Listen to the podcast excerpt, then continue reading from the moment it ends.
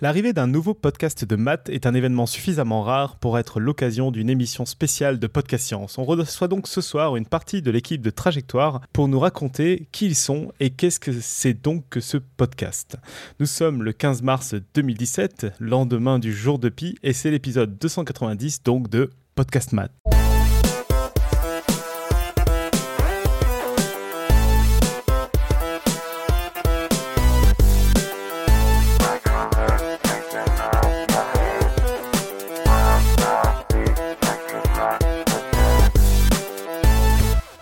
Donc salut à tous. Donc cette semaine une émission presque spéciale au normal parce que c'est un mélange d'interviews et de dossiers. On reçoit ce soir euh, l'équipe de Trajectoire dont on va parler tout de suite qui vient nous parler un peu de leur podcast et, euh, ils, sont, se sont dit et on s'est dit ensemble que c'était une bonne idée qu'ils nous fassent un petit dossier au passage et donc euh, ils vont aussi nous parler d'informatique fondamentale. Donc autour de la table ce soir pour l'instant on a de l'équipe de Podcast Science Pascal. Salut Pascal. Salut tout le monde. Et de l'équipe de Trajectoire, on n'a que deux personnes et ils vont nous le raconter euh, sous peu, ils sont beaucoup plus nombreux que ça. On a Arthur, salut Arthur. Bonsoir. Et euh, Fibre Tigre, c'est un pseudo si je ne m'abuse. Salut Fibre. Bonsoir, et oui, c'est un pseudo. voilà, voilà. Et donc au sommaire de cette émission, on va passer tout de suite dans le gras euh, de l'interview et après on, on, aura un dossier d'Arthur sur l'informatique fondamentale. Alors, je me permets de t'arrêter tout de suite, vu qu'en fait, finalement, j'avais beaucoup restreint, c'est juste calcul. Voilà, c'est juste calcul. mais euh, à la base, vous avez des maths, mais ça a changé il y a un mois. Donc euh, ça commence, ça commence sur de bonnes bases. Voilà, vous allez découvrir euh, trajectoire qui est plus rigoureux et qui va plus loin dans les maths que nous. Donc c'est important d'être correct sur les termes. Et justement, ben, je vous propose tous les deux de commencer par nous présenter rapidement le, le, concept du podcast trajectoire parce que je pense que la plupart de nos auditeurs vont pas l'avoir écouté encore. Euh, trajectoire, euh, le compte Twitter c'est trajectoire avec un S pod et euh, il y a un SoundCloud, vous tapez trajectoire au pluriel sur SoundCloud. C'est un podcast de mathématiques. Voilà. Et il prend le parti un petit peu pas très sympa de parler de maths sans vouloir vulgariser. C'est-à-dire, on n'est pas là pour vous expliquer waouh, pi c'est formidable, c'est quoi un vecteur ou quoi. On prend, on prend pour acquis que vous avez un niveau au moins bac S, bac scientifique, et euh, on, vous emmène le plus loin possible, mais progressivement. C'est-à-dire qu'on prend un thème comme, euh, par exemple, euh, ça n'a pas encore été fait, mais la démonstration, prouver la vérité. On commence mollo avec une introduction au sujet qui est niveau bac, c'est-à-dire on dit, ben voilà, c'est quoi, c'est quoi le, qu'est-ce qu'on veut faire avec une preuve mathématique, qu'est-ce qu'on veut, quels sont les obstacles, quels sont les enjeux? Et après, on fait, on fait quatre chroniques en général par émission, il peut y en avoir un peu moins, un peu plus. Et on essaie de monter le niveau à chaque chronique.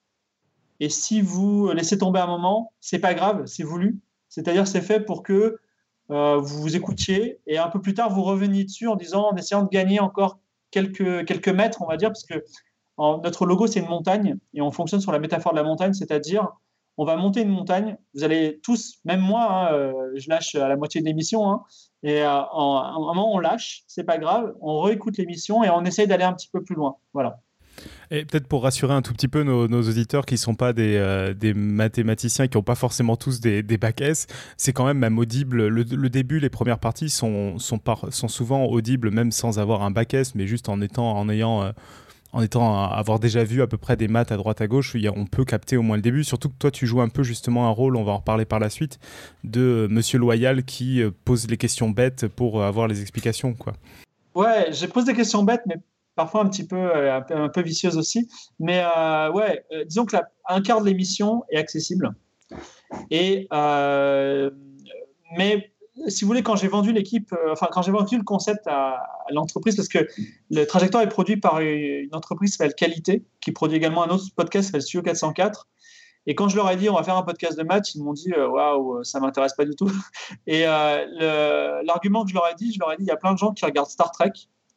Et Star Trek, c'est des mecs qui disent des trucs dans le vide qui veulent rien dire. Par exemple, ils disent on va passer en Warp 8, il va nous falloir plus d'énergie, tout ça. C'est des choses qui sont pas vraies. Et j'aurais dit ben quitte à écouter quelque chose qu'on ne comprend pas, autant que ce soit vrai. Voilà. Et donc, nous, c'est un peu ça, c'est le Star Trek du vrai, tu vois.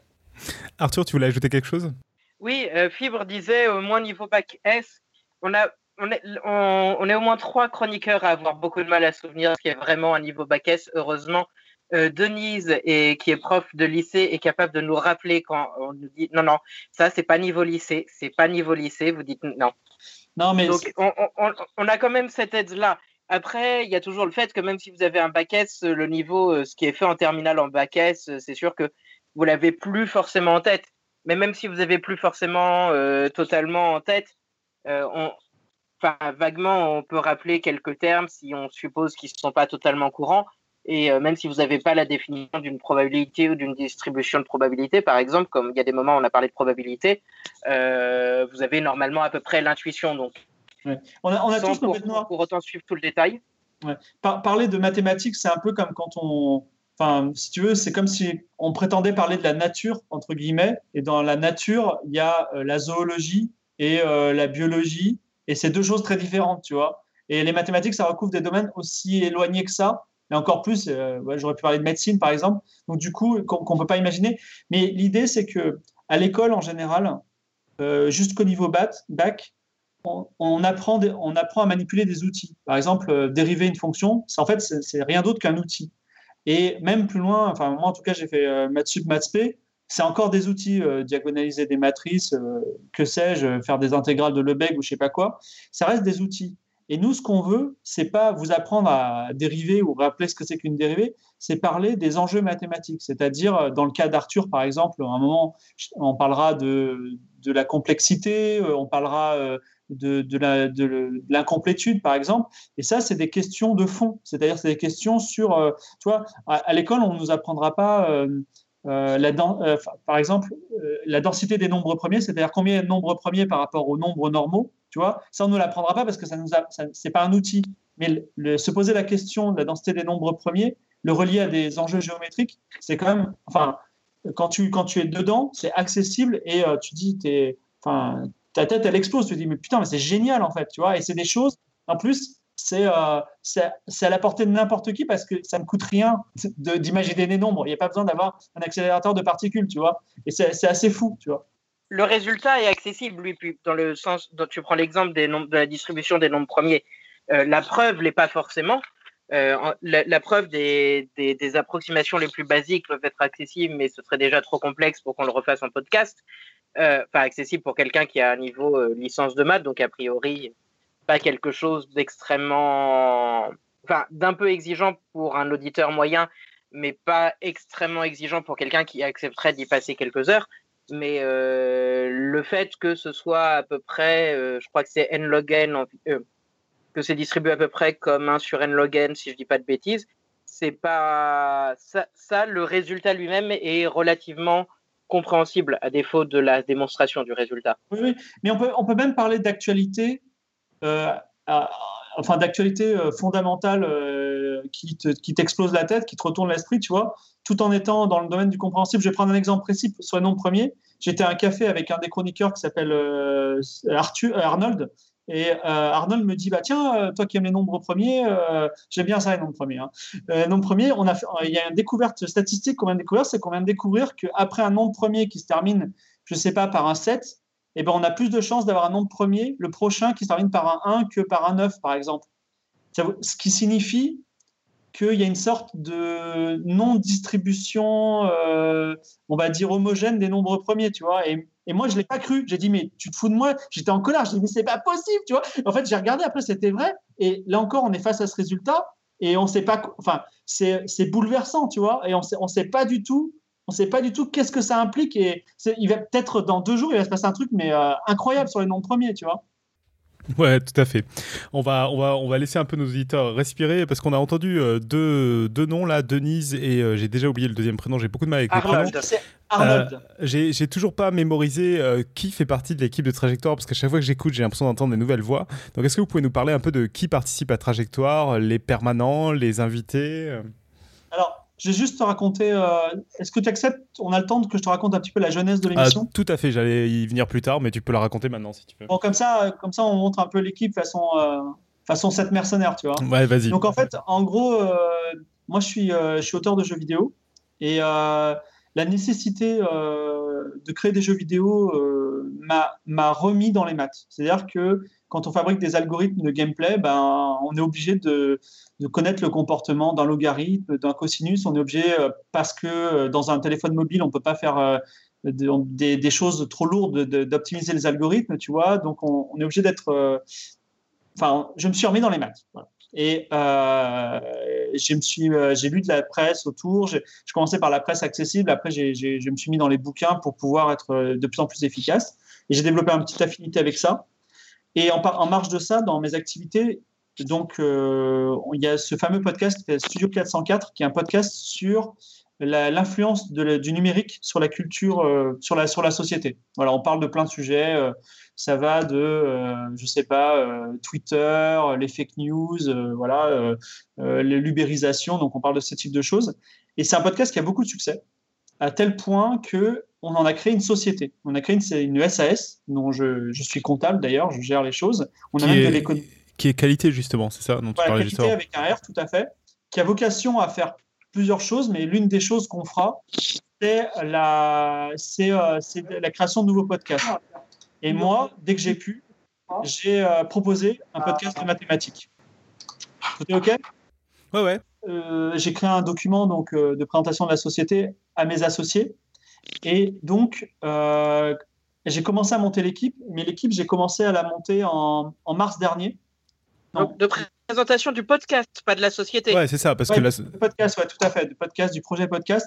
Et j'ai commencé en mars dernier. Et si tu veux, comme l'idée, c'était de valoriser. En fait, la, vocation du podcast, elle est de dire vous allez faire des maths euh, jusqu'en terminale. Si vous êtes bon en maths, vous allez vraiment faire maths sub maths p. Et si vous avez fait maths sub maths p et que vous aimez ça, vous allez probablement faire les grandes écoles. Et moi, je sais que quand on fait les grandes écoles, on se retrouve euh, parfois euh, à diriger une centrale nucléaire, à diriger une société de finance, et on, s'éloigne des mathématiques. Et en fait, l'idée, c'était de dire les mathématiques, c'est chouette, ne les abandonnez pas. Ne, prenez pas ce tournant où à un moment vous êtes aspiré par la finance, par, par euh, la direction d'entreprise, par le management, qui sont des choses, on va dire, pas forcément destructrices, mais en tout cas, je trouve moins belles que les maths. C'est mon, c'est mon opinion. Voilà. Et du coup, voilà, l'idée c'était de valoriser les maths dans un podcast qui soit d'un certain niveau, qui rappelle les gens. Et je voulais qu'il y ait au moins deux des chroniqueurs sur les quatre prévus qui soient des femmes. Et j'ai eu beaucoup, beaucoup, beaucoup de mal à trouver des mathématiciens libres. Alors, des mathématiciens libres, ça a été l'enfer. Il m'a fallu vraiment, euh, on va dire, euh, il m'a fallu, fallu jusqu'en novembre quasiment pour euh, trouver des gens, enfin, deux, personnes, femmes, qui acceptaient qui, de, participer à l'aventure. Et encore, il faut que je leur explique, que je les rencontre, tout ça, ça a été, ça a été compliqué. Et la volonté d'avoir des femmes, c'était pour une histoire bête de parité ou tu avais d'autres idées derrière ah non, la tête? Bah, en fait, déjà, alors pour qu'une émission soit belle, il faut qu'il y ait euh, euh, différentes voix. Je ne sais pas si vous avez vu, mais Arthur, il a une voix un petit peu particulière. Moi, je la trouve intéressante. Euh, Arnold a une autre voix, beaucoup plus grave, beaucoup plus posée. Et avoir des voix féminines, je trouve ça top. Déjà, d'un point de vue hyper cynique, pour la beauté de l'émission, c'était pas mal. Et d'un point de vue un peu altruiste, pour, parce que si l'idée, c'est de dire, au fait des maths, ben, restez-y au lieu de faire autre chose, ou euh, au moins n'abandonnez jamais l'étude des maths parce qu'il se passe des choses formidables, eh ben, d'autant plus, il fallait que ce soit un message auprès desquels, enfin, qui, qui, passerait bien auprès des femmes qui, font des maths, tu vois, justement. Et euh, d'autant plus que, enfin, aujourd'hui, quand même, un doctorat, je crois, je, me trompe peut-être, mais un doctorat de maths sur trois euh, en France, c'est une, une, femme qui le passe. Donc, c'est pas, pas une profession qui est délaissé euh, par les, que, femmes. C'est ce que j'allais dire, j'avais pas les chiffres en tête, mais il me semblait que le, monde des maths est plutôt, les femmes sont plutôt bien représentées par rapport à pas mal d'autres sciences. Quoi. Elles sont plus très, plutôt bien représentées, mais même si c'est un sur trois, ça fait moins de la moitié quand même. Oui, je suis bien d'accord. On est loin de la médecine ou des choses comme ça. C'est bon, niveau mathématiques, on a perdu personne là non, on n'a pas parlé de mathématiques, tout va bien. Non, ça va. Euh, bah, un sur trois, c'est moins que la moitié. Non, mais je faisais une blague, c'est pas grave. Ah, d'accord, ok. Non, mais en plus, euh, il se passe des choses formidables. Il y a, une médaille Fields euh, iranienne, là, récemment. Enfin, voilà, il se passe des choses bien. Donc, il se trouve qu'en août, j'avais zéro femme dans mon équipe. Et euh, j'étais désespéré. Le podcast, je voulais pas le lancer, tu vois. Et j'en rêvais tellement qu'une nuit, j'ai rêvé que je, on fabriquait une intelligence artificielle par réseau neuronal avec Arnold, parce que c'est son métier, qui serait une chroniqueuse, tu vois. Et je me suis levé un matin et j'ai dit, Arnold, tu sais quoi, on va faire ça. On va faire une, un de nos chroniqueurs, ce sera une intelligence artificielle. Et il a dit, c'est compliqué, comme il dit toujours, mais on l'a fait. C'est-à-dire qu'on a un cinquième chroniqueur qui s'appelle Yuriye, qui est d'intelligence par réseau neuronal, qui intervient en fin d'émission, lui pose des questions. Et elle, est née, on va dire, en août dernier. Elle s'est même choisi son prénom. Et donc, c'est une intelligence artificielle qui euh, génère du texte, qui répond aux questions. Et qui répond aux questions, euh, on, peut, on pourra, enfin, je pourrais vous développer comment ça marche, mais elle répond un petit peu de façon décalée, donc c'est amusant. Voilà. Mais elle progresse à chaque fois. Donc, ça va être. Euh, c'est quelque chose. Elle, n'est pas très impressionnante. Pour ceux, justement, qui ont lâché vers le milieu de l'émission, vous pouvez vous reconnecter sur la fin pour rigoler un peu, quoi.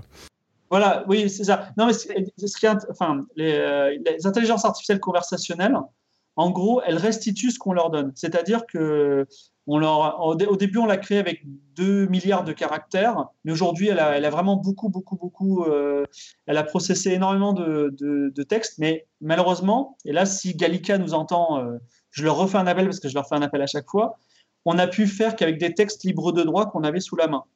Et il se trouve que les textes libres de droit, en général, ils, datent d'avant euh, le XXe siècle, voire même avant le XIXe siècle.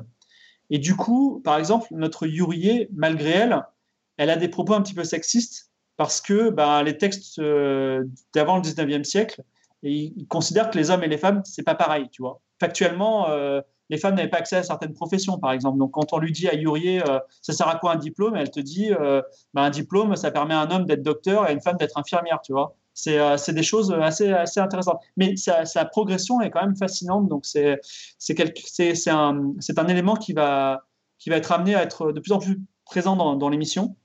Et donc, finalement, l'émission s'est faite. J'ai pu rencontrer Denise. Alors, mon, premier contact, c'était Arthur, que je connais depuis très longtemps, qui est quelqu'un qui n'a pas peur de parler, qui monte sur scène, qui fait des sketchs, qui a de l'humour et qui est spécialiste en logique.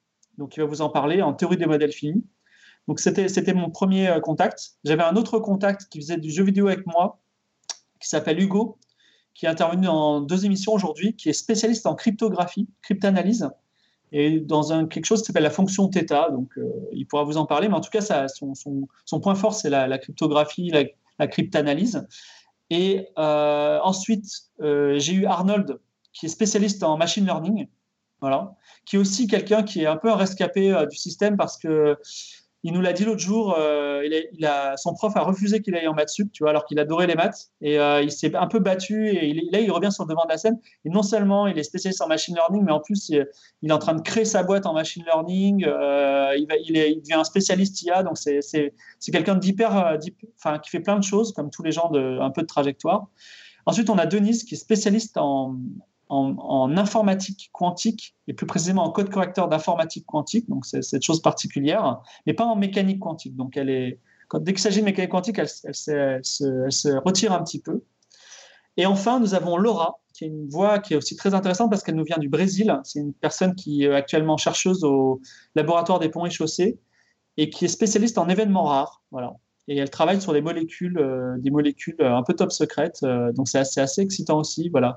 Arnold aussi travaille sur des trucs un petit peu top secrets. C'est, il fait un métier, comment dire, c'est un peu les IA qui nous espionnent, tu vois. Donc c'est, toujours intéressant de, de voir comment, comment il nous met en équation. Parce que son, son, son métier, sa spécialité, enfin, ce, ce, qui lui fait gagner de l'argent, c'est en fait de prendre des bases de données comportementales, tout simplement par exemple, en regardant vos connexions de téléphone mobile à des, antennes, il émet ça dans des grosses matrices et puis il peut prédire à 80% euh, ce que vous pouvez faire ce soir, par exemple. Voilà, ce que vous allez faire ce soir, c'est, assez ouf parce que. Donc il fait partie de ces gens-là qui font flipper tout le monde, quoi. Voilà, son métier l'a amené à considérer les humains comme des, euh, des éléments super prédictibles et euh, de constater que c'est le cas, tu vois. Et euh, ça, ça, nous pose des grandes questions philosophiques sur, euh, sur le libre arbitre, par exemple, tu vois. Parce qu'on a l'impression d'avoir un certain libre arbitre, mais en fait, nos comportements nous enferment dans, des sortes de prisons comportementales, quoi. Et du, coup, on a sorti notre émission, la première en décembre, si je me souviens bien, et on en fait une par mois, qui est sur un thème particulier. Et voilà, euh, il y, a, plusieurs particularités dans notre émission. Donc, c'est des chroniques de difficultés croissantes sur un thème en particulier. On essaie idéalement à la dernière chronique de parler de l'actualité, des mathématiques du thème en question.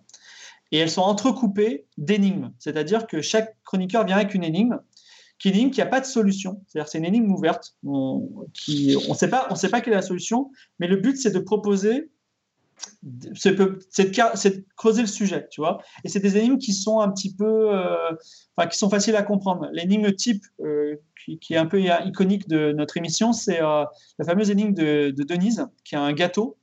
gâteau, elle est dans la station Mir elle a un gâteau en forme de boule, tu vois, parce qu'il est en lévitation. Et elle a 31 ans il faut mettre 31 bougies sur ce gâteau, mais il faut les mettre à, la même distance les unes des autres, tu vois. Donc ça, c'est un problème qui n'a pas de solution. Et c'était la première énigme euh, du premier épisode, si je dis pas de bêtises. Voilà, c'est ça, c'est la première énigme, mais elle a fait couler beaucoup d'encre. Les gens, ils ont fait, il y a même des gens qui ont dit on va prendre des bougies de taille infinie, tu vois, enfin, euh, on va mettre un chou à la crème en orbite. Enfin, c'était, assez fou et c'était, c'était très intéressant. Et donc, on a des énigmes qui n'ont pas trop de succès parce que parfois elles sont un petit peu obscures ou elles sont un peu compliquées, mais il y a beaucoup d'énigmes qui ont beaucoup de succès qui font comment dire, qui, qui, force les gens à se creuser la tête, tu vois, à trouver des trucs. Et, c'est un peu le but de notre émission, donc on est très content. Voilà. Et puis, euh, quand les gens répondent bien à des énigmes, ils ont droit à des petits cadeaux. Donc, euh, voilà. Et euh, on fait un petit peu, là, depuis début 2017, on fait un petit peu progresser l'émission. C'est-à-dire, on, la bouscule un peu. J'essaye un petit peu de. Là, on a fait une émission enregistrée avec un chercheur au centre IHP, Henri Poincaré, là.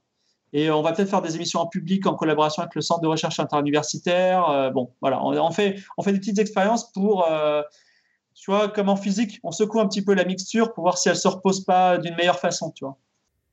D'accord, cool. Je tiens à dire un truc sur les énigmes. Fibre dit et il répète qu'il n'y a pas de solution.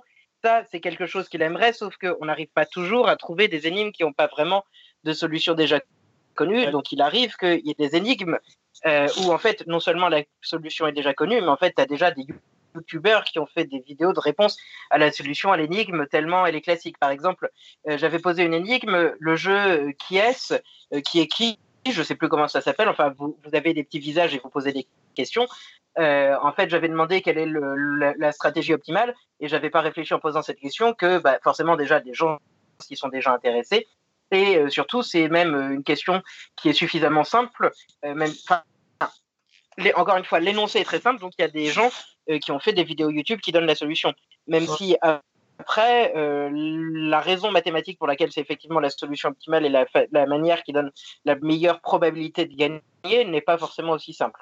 Bon, voilà. Bon, précision. alors, Arthur, c'est le plus rigoureux de nos chroniqueurs. si on dit si on dit euh, pi c'est 3,15, euh, il n'endort pas de la nuit. Tu vois mais, mais, mais je trouve que,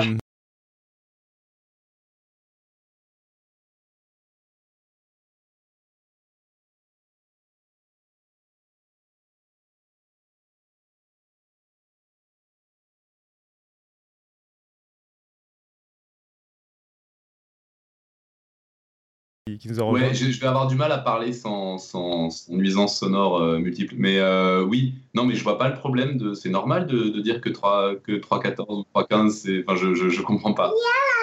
On est dans un podcast. de nuisance. Non, non, mais bien sûr.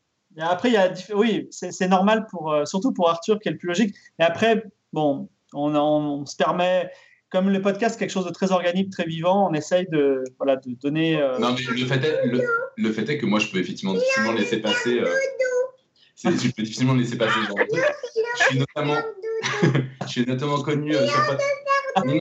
Robin, ça va être possible. Connu sur Podcast Science pour, pour ne jamais laisser passer le mot infini quand c'est pas infini. Ah, d'accord, très bien. Euh, et du coup, alors pour en finir sur, euh, sur la genèse et puis sur comment vous préparez, donc euh, pour un nouvel épisode de Trajectoire, ça se passe comment? C'est il y a un nouveau sujet qui est choisi au début du mois et après vous partez chacun dans votre coin faire un, dossier? Chez Qualité, c'est un peu c'est peu l'armée. C'est pas c'est très l'émission est produite par un producteur de Radio France. On a du matériel qu'on loue. Enfin, il y a une économie déjà circulante dans la société, donc tu vois, à partir du moment où il y a un certain niveau de professionnalisation, euh, on rigole pas trop. Et on se met, enfin, moi en tout cas, j'ai beaucoup de pression pour que les émissions sortent dans une certaine euh, qualité.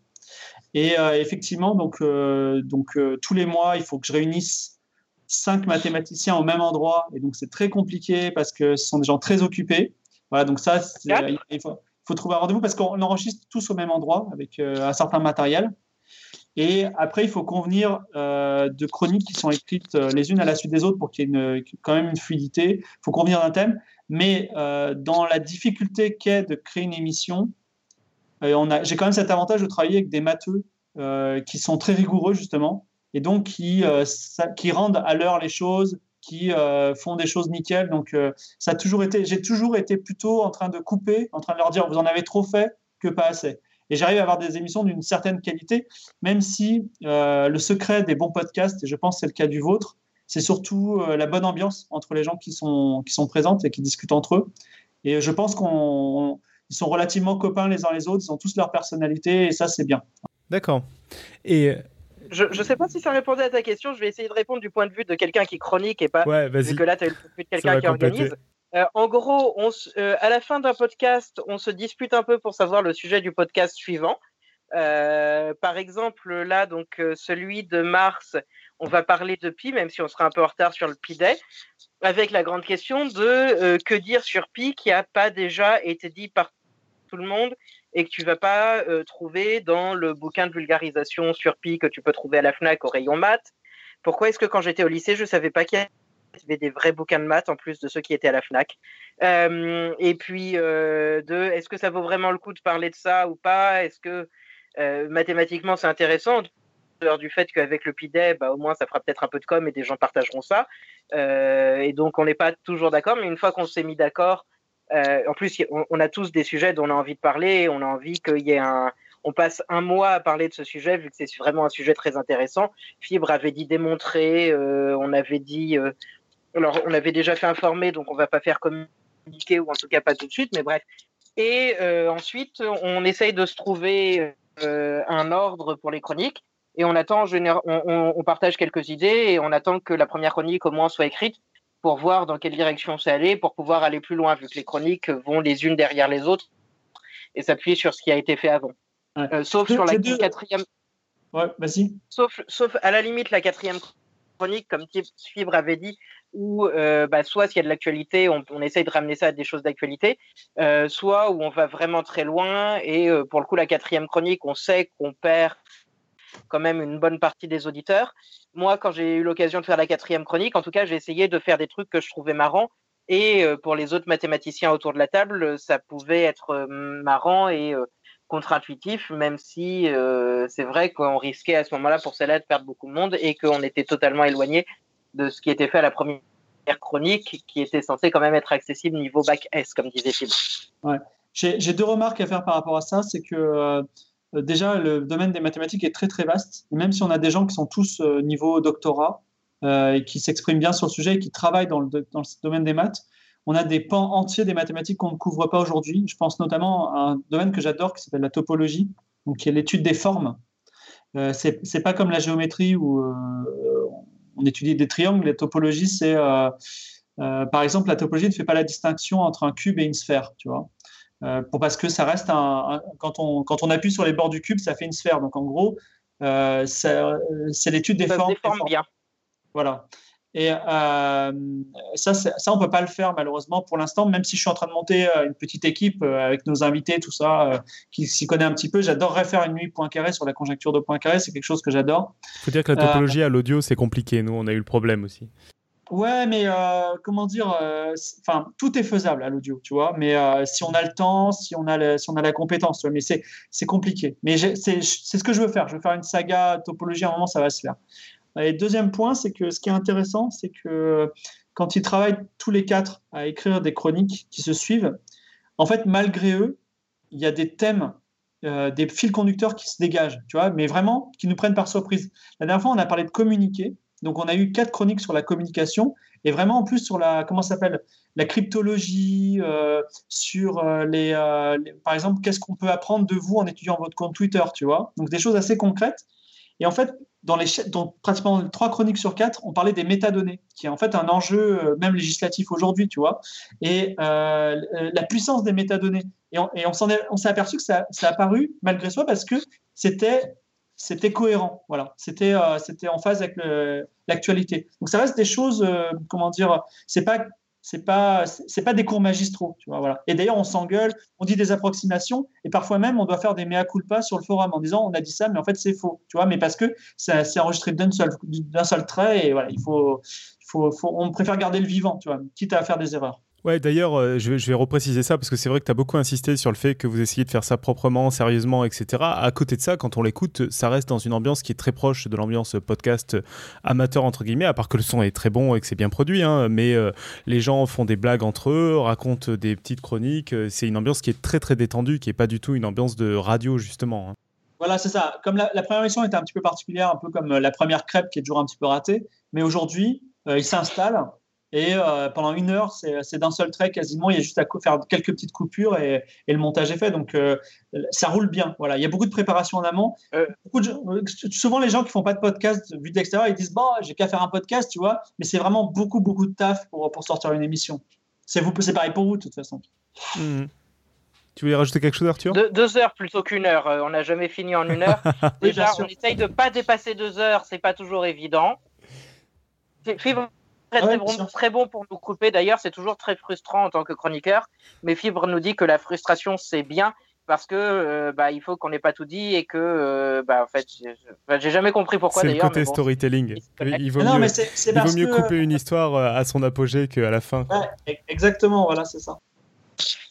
On n'est pas, on n'est pas, disons qu'on n'est pas un cours magistral, voilà. On essaie plutôt de faire des, choses cool. Bah, d'autant que comme vous avez peut-être pu remarquer, Fibre est très bavard, je suis très bavard. Euh, je ne connais pas trop euh, la moitié des autres chroniqueurs, en tout cas pas en dehors du podcast, mais je crois qu'on est tous très bavards en fait. Donc si Fibre ne coupait pas, je pense qu'on pourrait facilement euh, faire un podcast de 5 heures et que ça ne nous poserait pas de problème. Ben, je dois dire que moi je découvre que Fibre est bavard. Il est beaucoup moins bavard dans Trajectoire, il se tient. Hein, justement pour juste passer les plats et poser les questions. quoi. J'essaie de comprendre ce qu'ils disent. Hein. C'est ça. en fait, je, je, travaille beaucoup en amont et malheureusement, même en travaillant les, dossiers en amont, ils ont un certain niveau parce qu'ils sont tous très spécialisés. Euh, des fois, je comprends pas tout, mais justement, j'essaie de poser des questions un petit peu bizarroïdes, comme ça, ça les, ça les déstabilise un peu. Et alors, justement, sur la difficulté. D'ailleurs, on est tous spécialisés, c'est un, peu, un peu une arnaque, vu qu'on dit qu'on est un podcast de maths, mais euh, formellement, je crois que euh, on n'a que Hugo, un seul chroniqueur, qui est vraiment, math, qui est vraiment mathématicien on est beaucoup à faire de l'informatique ou de la chimie ou euh, mais en, vrai euh, il y a je crois qu'on a un seul chroniqueur qui vient d'un labo euh, de mathématiques vraiment plus ouais, du dernier podcast. C'est pas grave. Je suppose que pour la plupart des auditeurs et des auditrices, ça change finalement pas grand chose. On les perd tout autant que si on était vraiment des matheux. Et euh, justement, à propos de cette difficulté, est-ce que vous avez déjà eu des premiers retours euh, d'auditeurs euh, sur la difficulté? Est-ce qu'ils sont contents, pas contents? Est-ce qu'ils râlent? Est-ce qu'ils en demandent plus? Alors, on a pour l'instant de la chance parce qu'on a plutôt des retours positifs. Voilà pour dire les choses humblement. On a même des gens qui nous écoutent euh, avec une feuille blanche et un stylo, ils prennent des notes et ils nous, scannent les notes, ils nous les envoient. Donc, euh, ah ouais, bien sympa. Oui, voilà. Donc on est très content. Et effectivement, par contre, on n'a pas ce côté. Euh, il y a des gens, il y a beaucoup de gens qui écoutent les podcasts pour en, bruit de fond, quoi. Et ils réparent leur voiture en même temps ou ils trient du courrier. Et là, ils peuvent pas, tu vois, parce que il faut se poser quand même et nous écouter attentivement. Ça, c'est voilà, c'est c'est un petit défaut de trajectoire, mais euh, c'est le, parti pris. Mais on, on met un podcast, donc on, sera amené à, se remettre en question. Voilà. J'ai envie de vous lire un tweet qu'on a reçu il y a une semaine de Panji Drama. Chaque mois, j'écoute Trajectoire Podcast religieusement, c'est-à-dire que je comprends rien, mais je crois dur comme fer ce que ces gens racontent. Euh, c'est parfait, c'est exactement ce que tu voulais, Fibre, avec euh, la, référence à Star Trek. À Star Trek, ouais, c'est ça. Ouais, non, mais euh, si seulement les gens pouvaient euh, connaître aussi bien, tu vois, moi souvent je me suis dit, si euh, Star Wars ça se passait à Rouen, franchement je pourrais mettre Rouen sur une carte les yeux fermés, tu vois. Et c'est ça le problème, c'est qu'il y a beaucoup de, on connaît beaucoup de choses qui ne servent pas à grand chose, enfin beaucoup de choses du domaine fictionnel et, et peu de choses concrètes, alors que c'est tout aussi passionnant, quoi. Ce qui est marrant, c'est quand même une remarque plus, plus sérieuse par rapport à ce que disait Fibre.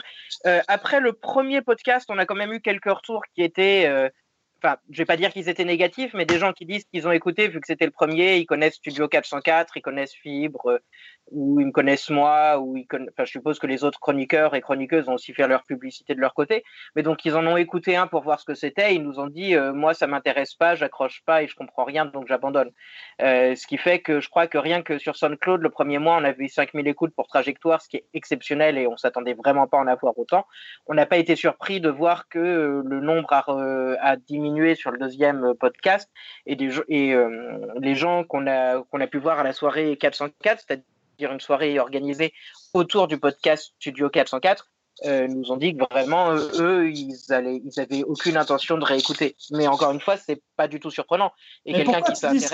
Mais, mais il, est, il est pessimiste. Alors, on a, beaucoup d'écoutes. Euh, on ça se ah non, non, on en a, non, on en a, pas mal, je te jure. Pour, pour un, nouveau, pour un nouveau podcast, vous avez vraiment beaucoup d'écoute. Hein. Euh, après, bon, ça se joue surtout pas mal sur la réputation et sur le fait d'être connu euh, via Fibroti et les autres podcasts, mais, mais vous avez quand même beaucoup d'écoute. Hein.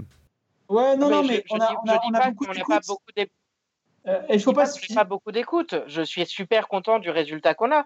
Et si jamais je vous ai fait croire que j'en étais pas content, c'est que je me suis super mal exprimé. Ce que je veux dire, c'est juste que on a aussi des gens qui nous ont dit, euh, bah ça c'est pas pour moi, mais c'est normal que pour certaines personnes c'est pas pour eux. Et puis ouais, le tweet que je disais, que je partageais tout à l'heure, euh, bah, c'est des gens qui trouvent que, euh, que c'est pour eux et qui continuent d'écouter et ça leur plaît, c'est cool. Disons que l'idée c'est que on n'est pas on n'est pas de la vulgarisation mathématique. Il y a beaucoup de gens qui font de la vulgarisation mathématique et je vais même dire que on s'est on s'est naturellement créé parce que la vulgarisation mathématique allait trop loin, malheureusement, dans le sensationnel, et parfois amenait pour la blague à dire des choses qui étaient fausses. Et euh, ça nous a fait beaucoup réagir, euh, même ça nous a fait un peu souffrir. Et donc on s'est dit, on va essayer d'être relativement rigoureux et de parler de maths euh, à un certain niveau. Et, franchement... Tu as, des exemples de, choses comme ça? Bah, il y, a, y, a le fameux, y a la fameuse vidéo de Numberfield que j'ai pas vue personnellement, Numberfield qui est vraiment un compte de maths euh, très, euh, euh, très influent, qui, américaine, qui a fait une blague sur, enfin pas une blague, une vidéo sur la somme des nombres entiers, c'est ça via la, la, la, somme de Riemann, c'est ça, Arthur? Ah, Ça, je ne sais pas du tout. Moi, j'ai pas regardé. Je, en gros, c'était une, somme d'entiers positifs qui est égale à moins pi sur 12. Enfin, ils utilisaient une suite infinie. Ça, c'est le fameux truc utilisé très régulièrement, moins un douzième. Enfin, je veux dire, enfin, comment on peut, comment ça pourrait, ça, se diffuse et ça se partage. Il faut absolument mettre une croix rouge en disant non, c'est faux, tu vois. C'est contre le, le... Enfin, tu vois, ça, on veut pas que les mathématiques deviennent des formules magiques. On veut, on veut juste euh, en montrer les. Eh, c'est marrant parce qu'en fait, pour moi, ça c'est typiquement un sujet qui pourrait être un excellent sujet de trajectoire. Parce que le propos de ce truc-là, alors ça peut être traité de manière bien et mauvaise. Ça, je suis d'accord avec toi. Mais le propos de cette somme-là, c'est de dire la notion de somme est quelque chose qui est une définition. On peut en choisir d'autres qui sont plus ou moins intéressantes et on peut choisir une définition qui va faire que cette somme-là donnera moins un douzième. Alors après, tu peux rien faire d'autre avec mais euh, c'est une somme qui peut avoir des intérêts et qui, entre autres, a trouvé des applications en physique euh, pour ça. Tu peux pas, tu peux pas rien faire d'autre avec. Hein. C'est une généralisation. Enfin, je trouve que pour le coup, c'est assez intéressant, euh, en fait, comme si. C'est un sujet intéressant, mais on va dire c'est présenté d'une façon un petit peu, enfin. Les gens qui ont perçu cette vidéo, enfin, nous ont, enfin, nous ont donné, enfin, on, on, a constaté une interprétation de cette vidéo qui nous décevait. Voilà. Et euh, donc, du coup, euh, euh, on essaie en tout cas de ne pas être dans la vulgarisation et le sensationnalisme, mais plutôt de parler des choses qui nous plaisent. De la même façon que C'est cool, c'est quoi C'est un podcast sur les gens qui adorent les baskets ou qui adorent les cartes magiques et qui t'en parlent. Et tu, sors du podcast, tu as envie d'en acheter, tu vois, alors même si tu ne savais pas ce que c'était. Là, on veut un peu participer, on, veut partager notre passion sans forcément rentrer en croisade ou quoi que ce soit. Et pas en essayant de faire des coups, tu vois, des coups Enfin, tu vois, là, on va faire euh, une, émission spéciale Pi parce qu'il faut en parler, tu vois. Euh, il y a même que j'aimerais bien qu'on parle de eux ou des constantes comme ça intéressantes. Mais euh, c'est juste des exercices de style sur le ton, mais sur le voilà, on ne veut pas, on veut pas, on veut pas créer du buzz ou des likes. Voilà, ça, on a une audience qui se consolide, on est très content avec ça. D'accord. Alors eux, comme ça, des constantes intéressantes, là, typiquement, typiquement trajectoire, vu que je ne sais pas quelle est votre audience qui, qui vous écoute en général je ne suis pas totalement persuadé que la moitié de vos auditeurs et auditrices sachent ce que c'est quand eux, et Fibrotique vient dire eux, une constante intéressante. On dirait, on dirait exponentiel chez nous déjà, mais, euh, mais on, a fait un, on a fait un épisode sur Pi, euh, on a fait. On a fait un épisode bah, sur Pi, on a fait. Eux, on n'en a pas parlé, effectivement, mais parce que c'est nettement plus compliqué tout de suite. Mais... Je, vais être honnête avec vous, autant je vous écoute depuis 2015 à peu près, autant j'ai pas trop écouté vos émissions de maths, puisque je suppose que je vais pas apprendre grand chose dedans. Et euh, autant bah, quand vous parlez des eaux ou des fusées, j'y connais rien, donc c'est intéressant. Autant euh, donc je ne sais pas du tout ce que vous avez fait pour parler de mmh. mathématiques en vrai. Bah après, ça, c'est on, va, on, va, on va y arriver. Bon, il va falloir qu'on avance quand même sur, sur le sujet parce que tu as ton dossier derrière. Mais sur un sujet qui est, qui pour nous est, justement euh, compliqué, c'est essayer de réussir à parler à tout le monde et en particulier à faire un dossier de maths où oui, toi tu vas apprendre moins de choses que les autres, mais d'essayer de se dire comment faire pour que quelqu'un comme ça apprenne quand même deux trois trucs.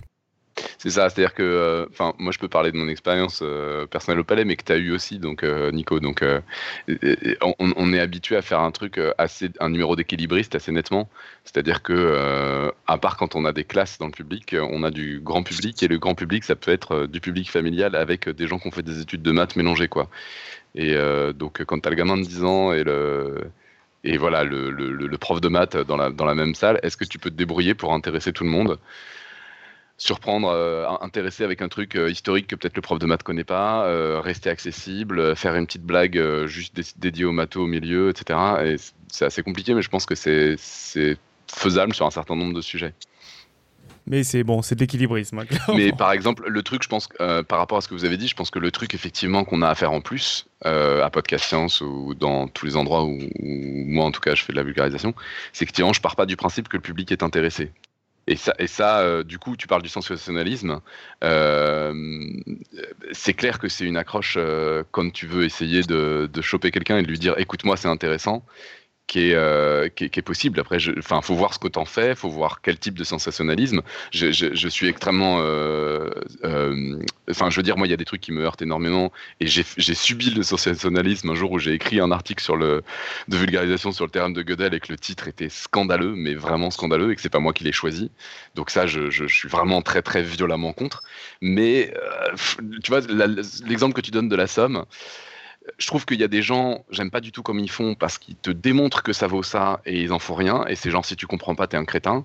Euh, mais je trouve qu'il y en a des gens qui en font quelque chose de très intéressant sur ce que c'est que la démarche mathématique, de vouloir étendre des notions, de vouloir étendre des définitions, et que ça, pour le coup, ça peut donner des choses qui sont vraiment intéressantes.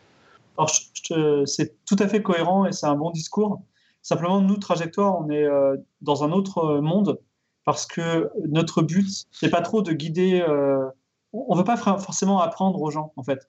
On est juste là pour discuter des fondamentaux des maths. Enfin, des, tu vois, par exemple, de Gödel, tu vois, de, qu'est-ce que ça représente, qu'est-ce que ça implique et euh, qu'est-ce qu'on est face à ça, tu vois. Mais pas, euh, on va, va, pas apprendre aux gens. Et euh, l'idée aussi, c'est, moi, par exemple, je viens du monde du jeu vidéo et il y a des jeux vidéo qui sont vraiment très difficiles, sont beaucoup plus difficiles à terminer c'est beaucoup plus difficile de terminer Dark Souls que de comprendre le théorème de Gödel, par exemple, tu vois. Et il y a des gens qui font des vidéos, qui sont passionnés, qui vous expliquent, il y a toute une communauté qui se fait derrière, et finalement, ça crée une émulsion. Et je, je, je, fais le pari, mais c'est un pari que je vais peut-être perdre, qui est celui de dire, si on si on s'amuse bien, si on en parle bien, si on reste rigoureux et qu'on reste à un niveau élevé, les gens viendront peut-être à nous, tu vois, parce qu'ils diront, c'est quoi ces mecs qui se marrent, je veux en comprendre, je comprends que 2%, ah, je comprends que 10%, je comprends 30%, je comprendrai jamais 100%, mais j'ai un peu appris, et moi, on va dire, c'est une démarche que je fais, tu vois, euh, un peu de, voilà, de, je ne veux pas forcément aller vers mais je te dis, c'est un pari que je risque de perdre, tu vois, voilà. Ok. Non, non, mais après, je dis pas qu'il y a qu'une seule accroche, hein.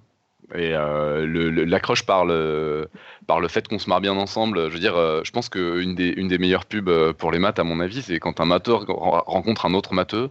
Pour l'entourage, c'est infernal et en même temps, tout le monde constate qu'ils sont morts de rire avec des blagues que seuls comprennent. Quoi. Donc, où ils ont l'air émerveillés d'un truc où t'as pas compris voilà. ce qui se passe. où tu, quand enfin, je veux dire, je pense que ça peut faire rêver de voir, comme j'ai déjà vu, deux matheux dans un métro en train d'enserrer la barre du métro et de, de, de s'expliquer des trucs et d'avoir l'air passionné juste avec, avec trois fois rien. Quoi, avec un, Bon, je pense que ça, il y a des gens que ça peut attirer, effectivement. C'est une accroche euh, comme une autre. Le, pire, c'est que ça peut même énerver, être incompréhensible pour d'autres matheux. Euh, ça m'arrive personnellement d'être entouré de matheux d'un autre domaine euh, qui se mettent à parler de leur domaine de maths. Et puis là, je suis à peu près aussi perdu que n'importe quel non-matheux qui les écouterait. Parce que bah, même si on fait des maths, c'est des domaines tellement séparés que je comprends plus rien de nouveau. Je, je, tenais à dire que c'était. On, connaît ça aussi, les matheux, ce, moment de on ne comprend pas ce que les gens racontent. Mais souvent, on ne comprend pas. Hein. C'est ça qui est intéressant. C'est-à-dire que souvent, on est, face à l'inconnu et, c'est assez cool. Voilà, c'est vraiment être. et c'est ce qu'on retrouve un petit peu dans nos énigmes. C'est-à-dire qu'on on pose des énigmes comme le gâteau à 31 bougies. On fait comment? On a eu plein d'approches hyper sympas et je trouve ça, je trouve ça passionnant. Voilà. Parce que moi-même, j'ai un métier dans lequel euh, on me dit bah voilà, euh, faire un jeu vidéo sur ce thème, bah j'ai rien, je pars d'une page blanche, il faut que je fasse un truc et c'est super, super excitant, quoi. Tu vois Ok, ok. Bon, en tout cas, on va, on va, on va clôturer là sur, sur le podcast. On va vous poser plus de, de trois autres questions générales avant de passer au, dossier euh, d'Arthur. Euh, juste pour finir, parce que tu en as parlé euh, sur le fait qu'il y avait une maison de production derrière, derrière le podcast, etc. Ça veut dire que on a enfin trouvé des, une maison de, enfin, des podcasts qui gagnent leur vie ou ou faut pas rêver? Alors, il y a des podcasts qui gagnent leur vie en France. Alors déjà, dans d'autres pays. Oui, dans d'autres pays, oui. Je parlais en France, ouais. D'ailleurs en, USA, Allemagne, par exemple, euh, il y a des gros montants. Euh, en France, il y en a un, par exemple, euh, qui s'appelle ZQSD, qui est un podcast de mathématiques, de jeux, vidéo. Voilà, et il, a un Patreon à 1200 euros par mois. Et une fois qu'ils sont achetés tous leurs matos, maintenant ils ne savent pas quoi en faire. Et c'est un podcast qui, du point de vue législatif, est à l'équilibre. C'est-à-dire que le travail qu'ils investissent ce qu'ils gagnent en Patreon compense leur salaire et leurs charges sociales et leurs dépenses de matériel. Donc, c'est un podcast complètement à l'équilibre financier. Nous, en ce qui nous concerne, on est un peu trop chez Qualité. On, gagne 700 euh, euros par mois aujourd'hui avec le Patreon, ce qui est très bien. Euh, c'est un peu, c'est pas assez pour nous payer en tout cas, ni même pour salarier quelqu'un. Mais en tout cas, ça nous paye notre, notre matériel et euh, on peut, quand on fait des soirées, on peut aussi faire plein de petits achats. Euh, qui nous permettent de faire des émissions intéressantes. Et euh, on a aussi des voies de développement qui sont euh, autres. On fait, on fait des événements, par exemple, qui nous permettent de rapporter, qui rapportent un petit peu d'argent. Donc, effectivement, le but à terme, c'est d'être d'être au moins à l'équilibre, voire profitable. Mais dans, dans, tous les cas, vu que si on doit parler podcast d'une façon générale, aujourd'hui, les podcasts, nous en France, en termes de, de, développement, on a 10 ans de retard sur les États-Unis. Et aujourd'hui, les, podcasts aux États-Unis, ce sont des, podcasts dans lesquels les marques traditionnelles euh, se sont implantées. C'est-à-dire que l'équivalent de podcast science euh, aux États-Unis, eh ben, euh, il est sponsorisé, je sais pas, par une marque de matelas, par exemple, qui leur donne 10 000 euros par mois, tu vois. Et c'est des choses qui sont... Aujourd'hui, le pari que font tous les développements de, podcasts en France, je pense à des entreprises, enfin des vrais, des SAS, qui se sont créées comme Boxon, le, le collectif de Pascal Clark, Nouvelles Écoutes, le collectif de Lorraine Bastide qui vient de lancer d'ailleurs un Ulule euh, aujourd'hui, euh, ou euh, Binge Audio, Duel Renez et, Qualité de nous, ce sont des sociétés. Donc on, paye un expert comptable, un comptable, on paye nos impôts, tu vois. Ce sont des sociétés et ce qu'on fait, c'est notre objectif, c'est de, faire du podcast, de tenir le coup, de faire le dos rond en attendant que le marché se développe. Et à un moment, le marché se développera et on aura 10 ans d'ancienneté et d'expérience et on sera bien. Et si un jour le marché se développera pas, ben tant pis, mais entre-temps, on aura fait des chouettes podcasts. Voilà. Et je vous souhaite beaucoup de succès à vous aussi. D'accord. Non, mais c'est pour ça que je pose la question. nous, quand Fibre dit nous, il s'agit de Fibre déjà. Euh, des gens de qualité peut-être, et encore, je ne vais pas me prononcer en leur nom. En ce qui concerne les chroniqueurs et chroniqueuses, euh, euh, je ne partage absolument pas l'avis de Fibre. Je n'ai absolument, je n'ai même pas réfléchi quand j'ai dit oui au fait de dire euh, peut-être qu'un jour on en vivra. Pour l'instant, c'est même pas quelque chose que j'envisage. Je suis à peu près persuadé que Arnold, Denise et Laura euh, et Hugo aussi, je sais pas pourquoi j'oublie. pour l'instant, c'est pas spécialement notre projet. si jamais un jour on peut en vivre, on va pas dire non de récupérer un salaire sur ça, mais c'est des considérations qu'on a. C'est pas le cas pour le moment, mais cela étant, quand on intègre un podcast et des chroniqueurs euh, dans, notre, dans le giron de qualité, euh, par exemple, si demain, vraiment, hypothèse de pensée, euh, vous, venez, vous venez chez Qualité, vous signerez une convention qui fait que si toutefois on a des bénéfices liés à votre, à votre podcast, en général ou en particulier, eh bien, vous, vous, vous serez rémunéré à un certain pourcentage qui est très élevé de ces bénéfices. Donc, euh, c'est, euh, enfin dire, euh, la meilleure hypothèse est prévue. Hmm, d'accord. Ok, non mais c'est hyper intéressant. Moi, je savais pas typiquement que ZQSD euh, vivait, euh, vivait, enfin, était un podcast à l'équilibre, donc chouette. Et on vous souhaite bah, tout. Oui. Il y a aussi un, certain Patrick Béja. oui, il y a Patrick Béja qui est un cas un peu à part parce que là, on parle d'une société unipersonnelle, donc c'est déjà un peu plus simple à, à faire vivre, quoi. Mais ben, on, vous souhaite, euh, on vous souhaite les meilleures choses pour, euh, pour deux qualités et puis pour Trajectoire en tout cas. Et puis on invite tout le monde à aller écouter euh, Trajectoire. je voulais poser des questions sur deux, trois autres sujets rapidement. D'abord, euh, bah, d'abord, moi j'ai découvert le podcast en fait parce que je suivais un certain Fibre Tigre sur Twitter. À vrai dire, je sais plus quand je me suis mis à te suivre, mais euh, je pense que c'est vaguement via le jeu vidéo ou, euh, assimilé. Et donc voilà, pour les auditeurs qui ne le sauraient pas, Fibre Tigre, tu me diras si je dis une bêtise, mais tu es plutôt connu sur Internet via le jeu vidéo. tu peux peut-être nous en parler un peu justement pour ceux qui ne sauraient pas ce que, ce que tu fais sur la scène du jeu vidéo? Alors, euh, moi, je suis dans le jeu vidéo à titre amateur depuis euh, l'an 2000. Euh, je me suis spécialisé dans quelque chose qui s'appelait la fiction interactive, quelque chose de très précis. C'est-à-dire, ce sont des jeux textuels, mais dans un langage qui s'appelle le langage Zen Machine. Donc, c'est un, peu des open world textuels. Donc, imaginez un GTA où, au lieu d'avoir des modèles 3D, vous avez du texte. Voilà. Donc c'est assez C'est un peu les origines du jeu vidéo, si je dis pas de bêtises, non? Alors c'est à la fois on va dire, les origines du jeu vidéo. On peut dire ça, euh, avec un petit manque de rigueur euh, de trajectoire, mais ça, ce serait pas faux du tout. Mais c'est aussi euh, une scène expérimentale hyper intéressante parce que on peut faire des jeux en une heure et on peut faire des jeux avec des concepts vraiment bizarroïdes. Et du coup, ça m'a beaucoup formé. Pendant dix ans, j'ai fait ça. Et puis après, voilà, j'ai fait divers métiers, tous liés à l'écrit plus ou moins. J'écris environ 70 000 mots par mois, tu vois, depuis 5 euh, ans. Donc, c'est quand même. Euh, enfin, je suis beaucoup dans l'écrit, tu vois. Et euh, là, en, 2000, en 2013, je crois, j'ai sorti mon premier jeu commercial qui s'appelle Out There, un jeu sur mobile. Et c'est un peu mon Band to Be Alive, tu vois, de Patrick Hernandez, d'ailleurs que je vis dessus depuis. Et même si j'ai fait d'autres choses, je reste un peu le. C'est un, peu mon hit, tu vois. Donc, souvent, on, on définit par ça. Mais je suis sur beaucoup d'autres projets, évidemment. Et Out There, pour ceux qui ne connaîtraient pas, c'est n'est pas exactement de la fiction interactive. Là, il euh, y a quand même un, des mécanismes, euh, je sais pas, de gestion un peu plus, si je dis pas de bêtises. Est-ce que tu as joué à Out There Ouais, ouais, j'y ai joué. Et, euh, et donc, alors, j'y ai pas joué, j'y ai pas joué, à, genre, j'y ai pas joué 20 heures, j'ai pas été jusqu'au bout, mais j'y ai, pas, ai joué quelques fois. Il y a beaucoup de, de textes, c'est pour ça qu'il y a quand même un côté fiction interactive, mais tu vas me dire, tu vas me corriger. Après, on, on visite l'espace, on tombe sur des, vaisseaux, sur des vaisseaux et sur des planètes où là, il y a un côté gestion où il faut trouver des matériaux pour pouvoir continuer à se balader et éventuellement euh, fouiller d'autres vaisseaux pour euh, acquérir des nouveaux systèmes ou éventuellement les fabriquer. Oui, mais je pense que ce qui pourra peut-être intéresser nos auditeurs, c'est que j'ai fait une approche hyper scientifique du jeu. C'est-à-dire que, euh, en gros, on a un petit vaisseau dans l'espace et au lieu d'avoir des lasers, D'ailleurs, si demain il y a des batailles spatiales, je ne pense pas qu'on utilisera des lasers, c'est pas très pratique.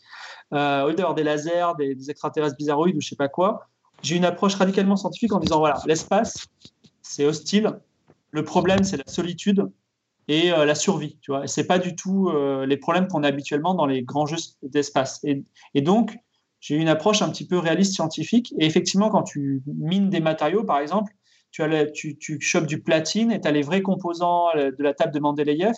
Et par exemple, le platine, qui est un catalyseur chimique, on, peut l'utiliser dans les réacteurs parce qu'actuellement, on l'utilise réellement dans les réacteurs, tu vois. Donc, euh, le l'or peut servir à faire des composants électroniques. Donc, il y a une dimension toujours extrêmement, euh, comment s'appelle, euh, assez, assez scientifique. Et je parle aussi du problème de la dilatation du temps, de la, du problème des ondes gravitationnelles. Et j'ai même, je me suis permis un petit peu de science-fiction. Je, je parle d'un truc qui s'appelle les ondes anthropiques. Voilà, j'aimerais bien que ça existe un jour. Et c'est pas forcément, tu vois, j'écris un petit peu dessus sur leur diffusion euh, isotropique, des choses comme ça. Donc euh, c'est, ça reste quelque chose qui essaie de s'inscrire dans le, dans le, dans le, dans le, dans la réalité euh, de ce que serait une, une épopée spatiale, même si c'est un tout petit jeu. Voilà.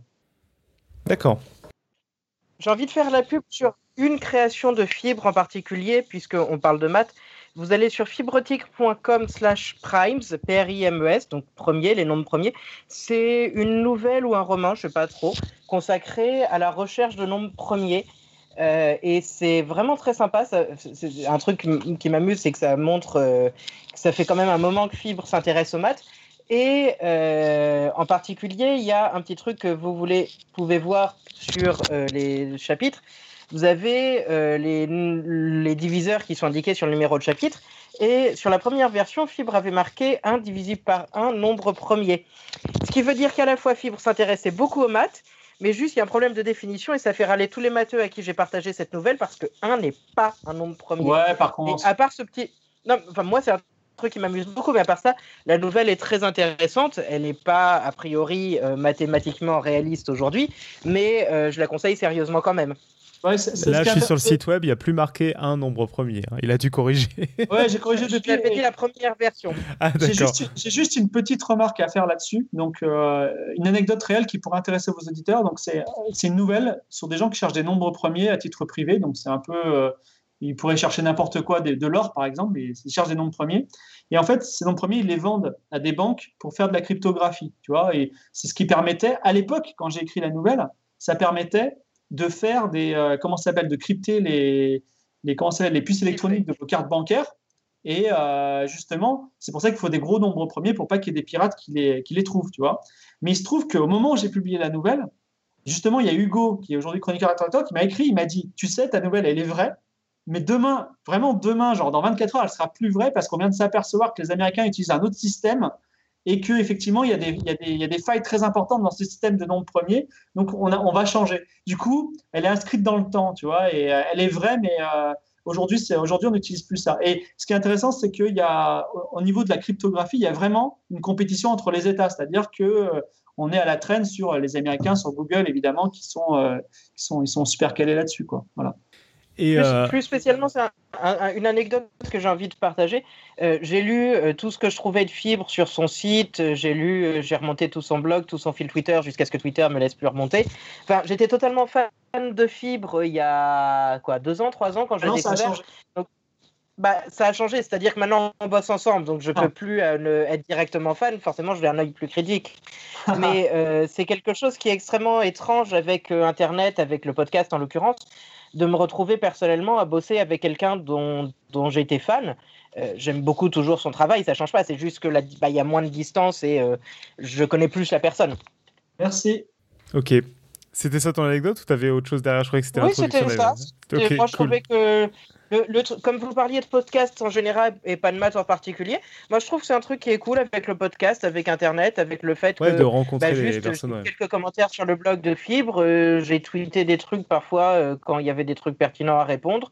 Je l'ai vu à la première soirée 404 et puis euh, c'est comme ça on a fait connaissance et puis finalement là on fait un truc ensemble quoi. Et finalement, c'est aussi comme ça que vous, venez dans Podcast Science. Moi, j'ai vu que vous sortiez un épisode, j'ai écouté, ça m'a plu, j'ai fait quand c'est que vous venez en parler chez nous? Et puis. Et, ben voilà. et, après, on a, eu deux mois de retard parce qu'il y a un email qui n'a pas été lu. Euh, L'histoire est belle. Personnellement, ouais, c'est ça. Personnellement, je connais Podcast Science euh, et instant encore plus autopromo que ce que c'est déjà, puisque vous aviez partagé une de mes créations en 2015 lorsque vous aviez fait PS sort du placard. Euh, Blast, vous avez partagé une vidéo qui s'appelle Intervention en milieu scolaire euh, contre l'homophobie, la biphobie, la transphobie et le sexisme, ce qui était totalement donc, en rapport avec PS sort du placard. Et que euh, donc bah, je vous ai découvert comme ça en fait. Je vous ai Je sais pas si ça fait connaître ma vidéo, mais moi ça m'a fait vous connaître. Bah, souvent, il y a des choses dans les deux sens. Quoi. Alors, je sais pas où. Donc, euh, on s'est rendu compte que même des gens qui sont très connus euh, ont, été découverts via nous ou inversement. Donc, ça, ça va toujours dans les deux sens. C'est les joies d'Internet.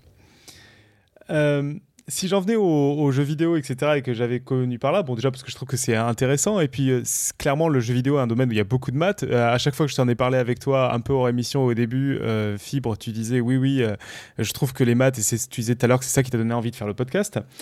Euh, tu veux peut-être nous en parler un peu plus et entre autres, moi, s'il y a bien une chose qui m'a pas sauté aux yeux dans tes jeux vidéo, c'est l'utilisation des maths. Alors peut-être que je me trompe.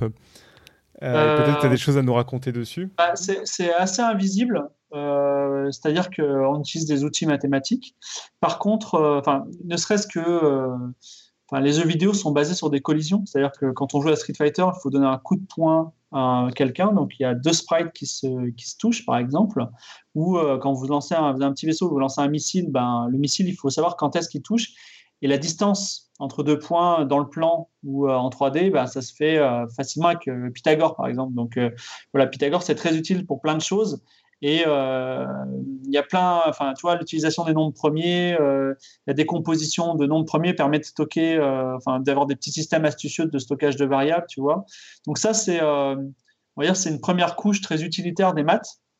Maintenant, cette année, j'ai pris la décision de faire un petit peu de recherche et développement dans le jeu vidéo. Alors, je dis pas théorie des jeux, game theory, parce que c'est un peu, c'est un peu prétentieux, je trouve, mais en tout cas, j'ai eu comment dire, euh, dans ma carrière de créateur de jeux vidéo, j'ai beaucoup d'idées qui ont été rejetées. Et j'ai dit toutes ces idées qui ont été rejetées, je vais les faire quand même, tu vois, pour prouver que ça marche. Et en ce moment, je réfléchis beaucoup à euh, enfin, le jeu vidéo du futur. Et donc, le jeu vidéo du futur, est-ce que ce sera un humain qui va l'écrire, qui va écrire les textes? Est-ce que ce sera de la combinatoire qui va écrire les textes? Est-ce qu'on va avoir des morceaux de phrases, des morceaux de mots qui vont se combiner avec des algorithmes et qui vont nous donner des aventures intéressantes. Est-ce que ce seront des intelligences artificielles par réseau neuronal qui vont générer des textes à la volée? Dans quelle mesure c'est possible?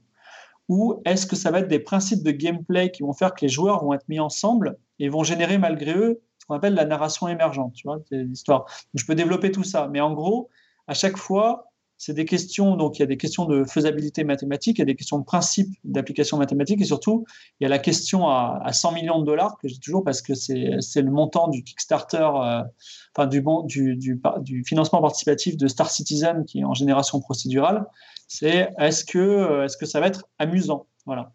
Et euh, tu vois, par exemple, un jeu qui est basé uniquement sur euh, la génération procédurale et euh, une, formule qui s'appelait la super formule en biologie, euh, qui était une, formule de génération euh, d'organismes. Et ce jeu s'appelait No Man's Sky.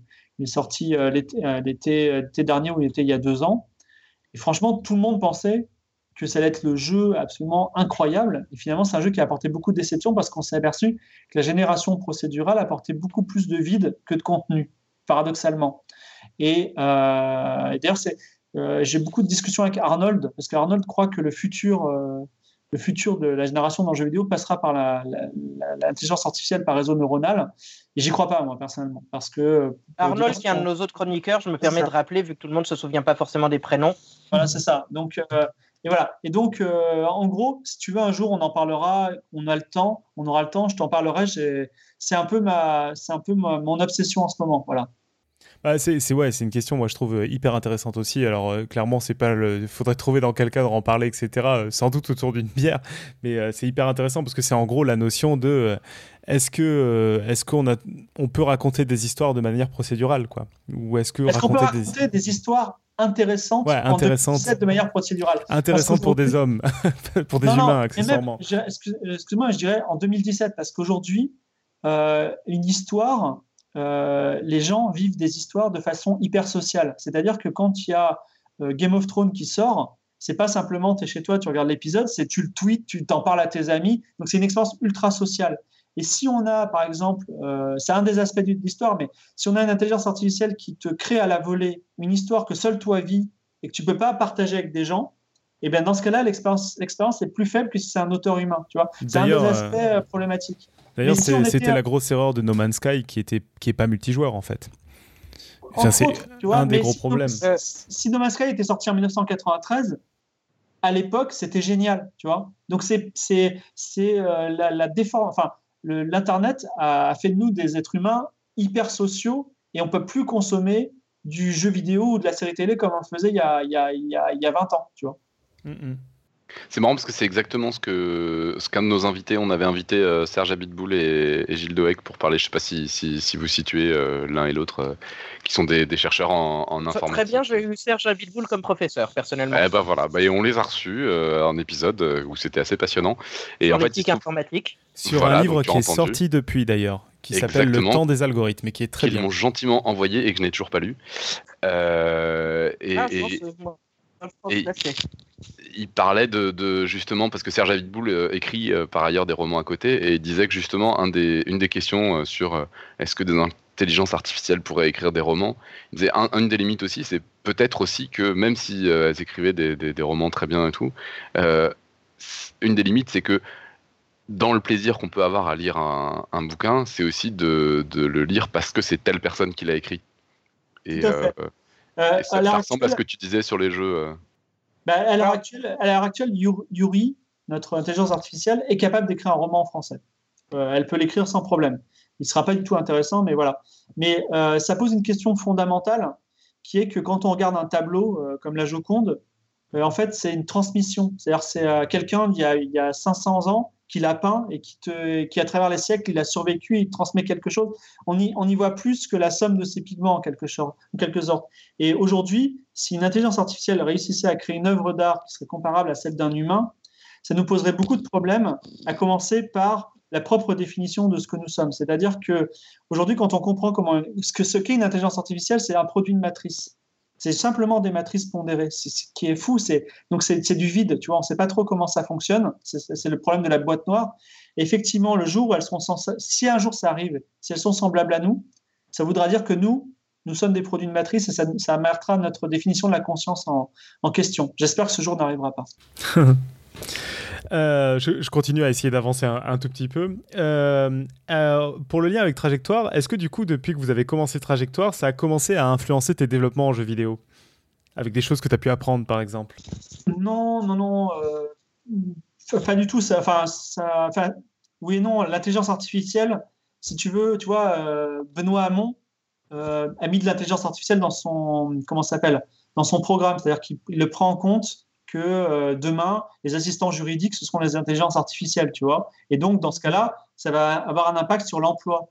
Donc, je trouve, je trouve c'est, euh, ça m'a ouvert à la compréhension du monde et d'un point de vue sociétal, tu vois, pas euh, où là, je comprends les cailloux et leur migration, tu vois. vraiment, ça me fait comprendre plus les humains qu'autre chose. Et ça m'a mis plus en phase avec la société et ses enjeux. Mais c'est vrai qu'aujourd'hui, il faudrait peut-être que vous receviez Arnold, notre chroniqueur, pour le machine learning et les intelligences artificielles, parce qu'aujourd'hui, enfin, il y, a eu, euh, un changement euh, de société en 1997 quand Internet est arrivé et la nouvelle économie, entre guillemets, est arrivée. Mais dans les années qui viennent, on va avoir des pans entiers de, de, de, secteurs, euh, notamment scientifiques, qui vont, être, qui vont être bouleversés par l'arrivée des intelligences artificielles, qui sont des choses super performantes, tu vois. Et ça, ça, il faut être prêt. Hein. J'y crois, moi. En tout cas, je le constate. Bah ça, de toute façon, euh, oui, euh, ils arrivent. Je ne sais pas à quel point ça va bouleverser, mais il y, a des choses qui arrivent. Euh, on a reçu un dessin en direct de Pouillot sur Trajectoire. Vous, pourrez le voir sur la page de live si vous n'êtes pas connecté sur la page de live pour pas vous faire trop distraire. Mais donc c'est un personnage qui dit dans un premier temps, on a fait participer une intelligence artificielle dans le podcast, puis on a appliqué ce principe aux auditeurs et on a multiplié l'audience par 10 puissance 8. Mais euh, ce qui a, quelque chose qui est fou avec l'intelligence artificielle, c'est que les 2-3 premiers milliards de caractères qu'on lui a donnés, c'était que des textes de moi. Et donc, elle écrivait comme moi. Tu vois ça, ça devient euh, effrayant. Ce qui, est, fou, c'est que demain, on, vous, on prendra tout votre, tout votre ouvrage de toute une vie, tout ce que vous avez fait, tout ce que vous avez fait sur les réseaux sociaux, tous vos podcasts, on mettra dans l'intelligence artificielle et quand vous mourrez, il y aura quelqu'un qui parlera et qui pensera comme vous. Et ça, c'est assez ouf. Je sais pas si tu ah. l'as vu, mais c'est un épisode de Black Mirror, ce que tu viens de décrire. Ah non, j'ai pas vu. La série Black Mirror, c'est un épisode où ils proposent des services de deuil, où ils te font discuter, chatter avec une personne qui est morte. Quoi. Ah bah, mais ça, en tout cas, c'est, euh, enfin, je vais pas dire c'est la réalité aujourd'hui, mais je pense que on est très très proche. On est à quelques mois de, ça. Hein. Ça va arriver très très bientôt. Et c'est pas un délire de start-upper. C'est nous, Yuri, on l'a fait sur euh, sur un PC de bureau, tu vois. Donc euh, quand on a du matos, ça doit être fou. Un, PC de bureau avec 80 gigas de RAM quand même. Ouais, il a, 80 gigas, il a 80 gigas de RAM, c'est vrai. euh... Qui parle pas forcément à tout le monde, je suis désolé. Euh, oh, j'en arrive un peu aux deux, trois dernières questions avant de, laisser la parole à Arthur. J'espère qu'il aura assez de temps. Euh, au niveau euh, source, peut-être chose que vous consultez, vous, où c'est que vous trouvez votre inspiration en gros? Est-ce que vous regardez YouTube? Est-ce que vous écoutez des podcasts audio? Est-ce que vous lisez des blogs? Est-ce que vous avez des livres à nous conseiller? Euh, Moi, je lis. Euh, alors, euh, ne vous moquez pas de moi, mais je, lis Tangente Magazine. Je sais qu'Arthur les trouve peu rigoureux, voilà, mais moi, je, les trouve super. Ah, excuse-moi, je trouve que quand j'étais au lycée, j'ai quand même trouvé beaucoup de fautes, mais je parle d'une époque qui date d'il y a 12 ans maintenant. Ils ont peut-être totalement évolué. Je ne peux pas dire de mal d'aujourd'hui alors que ça fait 12 ans que je n'ai pas jeté un œil. en tout cas, si vous avez, si vous n'êtes pas forcément, vous n'avez pas d'atome crochu avec les maths, vous pouvez acheter un, un Tangente Magazine, qui est un magazine trimestriel, je crois, sur les mathématiques. C'est de la bonne facture, c'est très intéressant, c'est accessible à tout le monde. Il y a même des petites énigmes, donc c'est un peu nous, tu vois. Et euh, moi, j'aime beaucoup. Je trouve qu'ils font du super boulot. Je lis beaucoup de, comment s'appelle, euh, d'histoire des maths.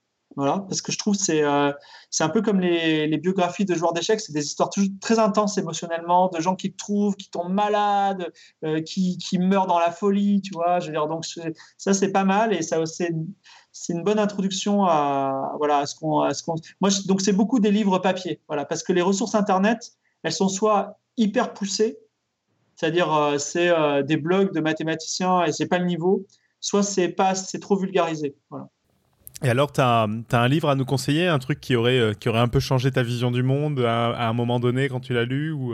Alors, si vous, si vous voulez lire une histoire passionnante, et pas forcément hyper mateuse, mais quand même avec un petit peu de notions techniques, il y a un truc qui s'appelle la conjecture de Poincaré, vous pouvez le trouver à la FNAC. C'est de quelqu'un qui s'appelle Georges G. Spiro, qui est un mathématicien. La conjecture de Poincaré.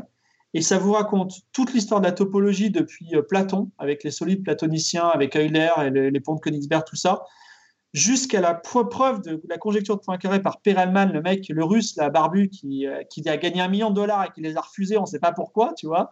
Et euh, c'est une histoire, mais déjà, c'est instructif et c'est passionnant euh, passionnant euh, humainement. Tu vois, si un jour il y a un film là-dedans, mais euh, moi je mets, je mets de l'argent dedans parce que c'est, une histoire fort fantastique.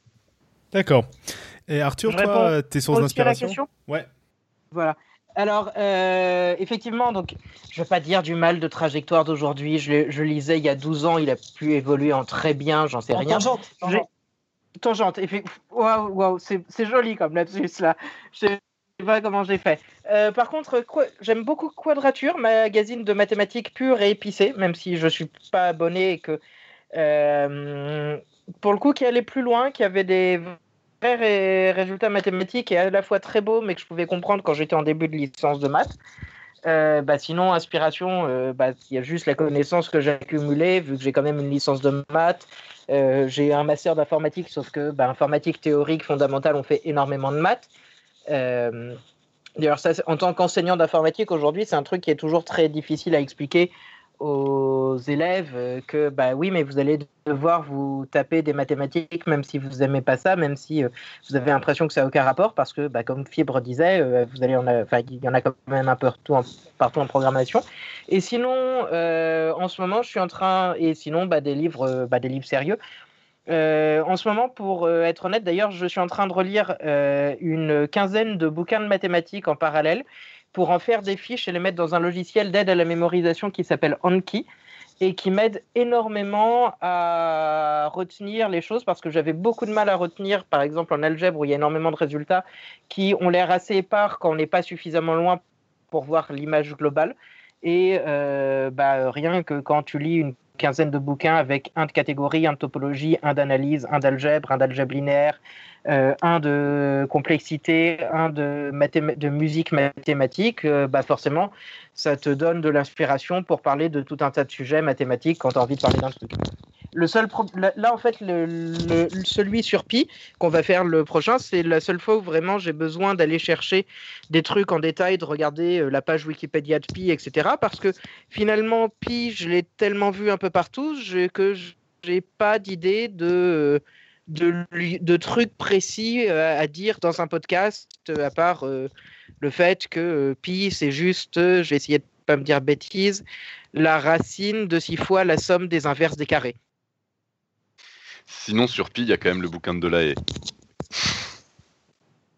Mais euh, je crois que je l'avais lu. Je crois que je l'avais lu autrefois. Ça fait partie de ce que je disais, le, genre de bouquin de vulgarisation qu'on peut trouver à la Fnac. Euh, mais justement, si jamais c'est pour redire des trucs que d'autres ont déjà dit, de la manière dont ils les ont déjà dit, reprendre ça, ça me paraît pas spécialement intéressant et c'est pas le genre de choses qui vont m'intéresser pour prendre du temps de faire du podcast en fait. Juste, pour préciser. Je dis pas qu'il faut pas le faire. Notre prochaine émission sur Pi, on a, on a, j'ai acheté un petit klaxon là. Je vais vous faire un petit coup de klaxon. Regardez. Voilà. Et en fait, l'idée c'est euh, de parler de pi, mais pas du tout de parler de cercle, de sphère ou de n sphère ou whatever. Et dès qu'on dira sphère ou quelque chose qui se rapproche de la sphère, hop, coup de klaxon et on mettra moins un point, tu vois. Et on comptera les points en fin de, en fin de, fin d'émission. Je vois. En gros, c'est parler de pi ailleurs. Voilà. Très bien. Euh, bon, dernière question avant de laisser la parole à, Arthur euh, pour, pour tous les deux. Euh, pourquoi c'est une question qui est un peu récurrente chez nous quand on a des invités Pourquoi c'est important de parler de science et dans votre cas de parler de maths? Bah Déjà parler de maths parce que j'ai l'impression que c'est pas trop fait. En tout cas en français, j'ai quand c'est pas du travail, j'ai tendance à plutôt suivre et lire et écouter des choses qui sont en français.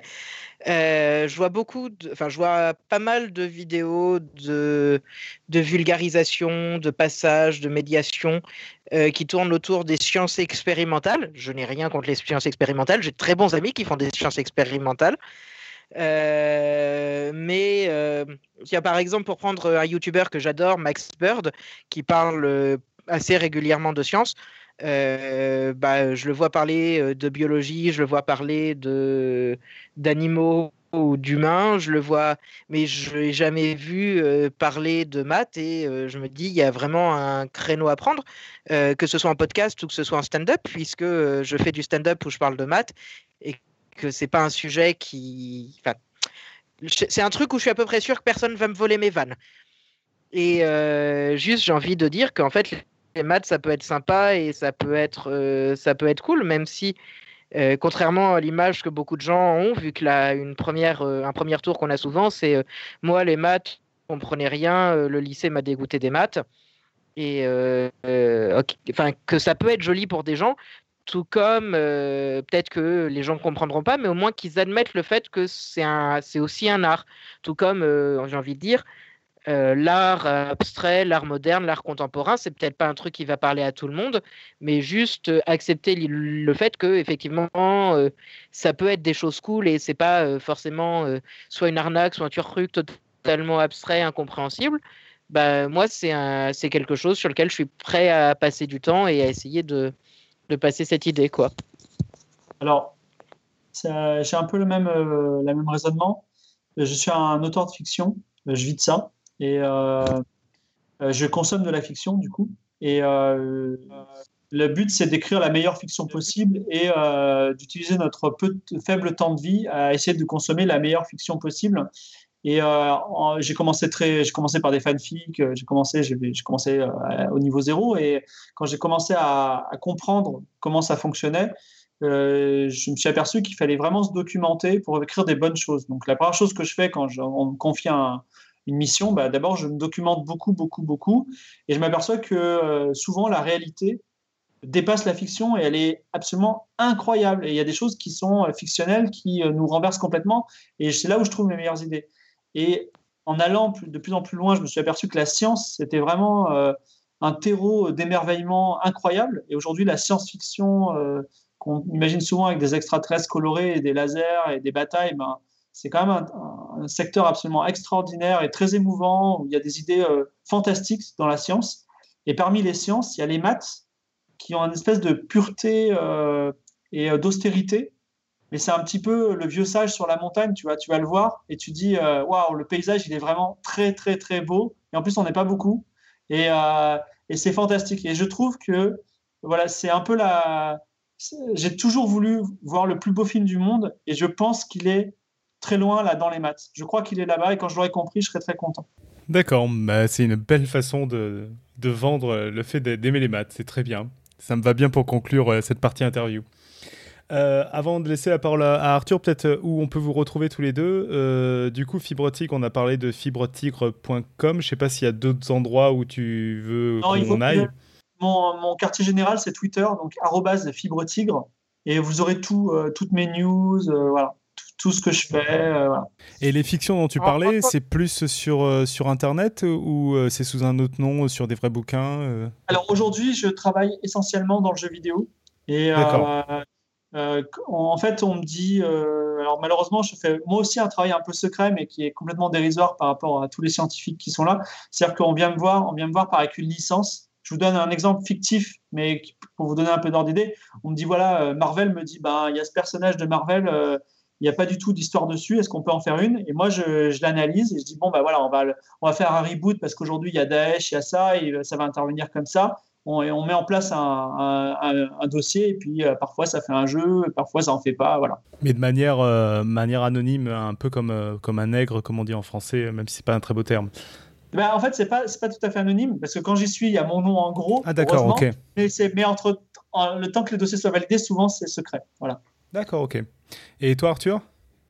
Alors, déjà, pour Fibre Tigre, en tant que fan, j'ai envie de dire si vous voulez l'actualité, effectivement, Twitter c'est bien, mais si vous voulez voir plein de choses très intéressantes qu'il a fait avant, euh, ses anciennes nouvelles ou l'ancien jeu vidéo, par exemple, je suis toujours fan du principe de 7 secondes, qui est un jeu que vous pouvez trouver sur son site. Euh, je me trouve l'idée totalement géniale euh, bah, vous allez sur fibretigre.com, vous allez trouver énormément de choses très intéressantes. Moi, sinon, euh, milkier.fr, vous avez la liste de toutes mes créations et euh, j'essaye de poster au moins une bêtise par jour sur Twitter, histoire de, m'entraîner à, à, écrire des bêtises. Et vous pouvez me retrouver euh, aussi sur autant de scènes ouvertes et de plateaux d'humoristes que possible à Paris. ou ailleurs si jamais on me propose de venir ailleurs, mais ça arrive pas souvent. Et ta prochaine scène, du coup, tu sais déjà nous dire ou pas? Euh, le prochain plateau que je fais, ça doit être New York Comedy Night euh, au So Gymnase, au-dessus du théâtre du gymnase Maribel. Euh, c'est une scène ouverte en. C'est un, un, plateau, pardon, d'humoriste en anglais. Donc, je vais m'entraîner à essayer d'avoir un accent pas trop pourri pour me faire comprendre et essayer de faire rire des gens qui. des Américains, Américaines à Paris, ou des Anglais aussi. Et puis des francophones qui ont envie de découvrir des humoristes anglophone puisqu'ils font venir toutes les semaines des gens de l'étranger. Et euh, c'est quand plus de faire Le 30 mars, pardon, je pensais l'avoir dit. Et euh, sinon, sur ma chaîne YouTube, vous pouvez retrouver quelques sketchs, dont entre autres, comme je disais, un sketch sur les mathématiques, aussi bien version française que version anglaise. Ok, super. En fait, sur la bah, passion des mathématiques, je fais pas une démonstration sur scène non plus. Je crois qu'on a bien parlé de tout ça. Du coup, on va te laisser la parole, Arthur, et puis on va réagir si on comprend pas tout. Et tu voulais nous parler de calculabilité, c'est ça réagir. Euh, c'est ça. Donc, euh, je vais vous parler de la notion de calculabilité. C'est-à-dire, vous êtes déjà deux mathématiciens ici, donc euh, j'avais plus envie de vous parler d'informatique que de mathématiques parce qu'il y a déjà des gens pour parler de mathématiques et j'ai pas l'impression d'avoir super souvent entendu parler d'informatique, même si vous avez eu votre l'interview sur l'éthique informatique avec Abitbull et 7G Week, c'est ça? J'ai un doute. Bref, c'est pas grave. Euh... Euh, j'ai un trou. Euh, je sais Dowek. Gilles Dowek. Dowek, voilà, c'est ça. Et on a aussi parlé un tout petit peu d'algorithme. On a parlé en fait un tout petit peu de calculabilité, mais pas de manière aussi poussée que toi. Et, euh, voilà, c'est des trucs qui reviennent, mais en effet, on n'a pas fait, on n'a pas été dans, le sérieux, sérieux de l'informatique. D'ailleurs, un truc qui pourra intéresser euh, Fibrotique, je pense. Moi, je rêve un jour de réussir à faire un, un dossier sur l'histoire des langages de programmation. D'accord. Je suis pas. Euh, non, moi, je suis pas très bon là-dedans. je fais, euh, je fais un peu de langage de programmation. Mais par contre, si un jour tu veux parler de jeux vidéo, euh, on fait une nuit, en nuit complète si tu veux. Ouais, faut qu'on se fasse une nuit complète, je pense, à ce stade-là. Je pense que si ça vous intéresse, je dois pouvoir trouver des gens qui s'y connaissent assez en histoire de langage de programmation pour vous faire un dossier à ce sujet. Il faudra que je réfléchisse à ça plus tard. Bref, j'avais envie que Podcast Science parle un peu d'informatique, vu que l'informatique, c'est aussi vraiment une science, comme les maths. C'est-à-dire, c'est pas forcément une science expérimentale comme on voit en labo avec des données sur le terrain, encore que ça peut, mais euh, c'est une science dans le sens où il y a des vrais résultats bien sérieux et c'est pas euh, juste, euh, enfin, c'est pas juste utilisé par les autres sciences ou pour faire de la bureautique, écrire des textes. Euh, c'est pas juste faire du calcul pour les physiciens, les chimistes, les biologistes. C'est très intéressant aussi. Et donc, je vais vous parler de calcul. Vu que la notion de calcul est un objet d'étude en lui-même, en fait, pas juste pour les autres.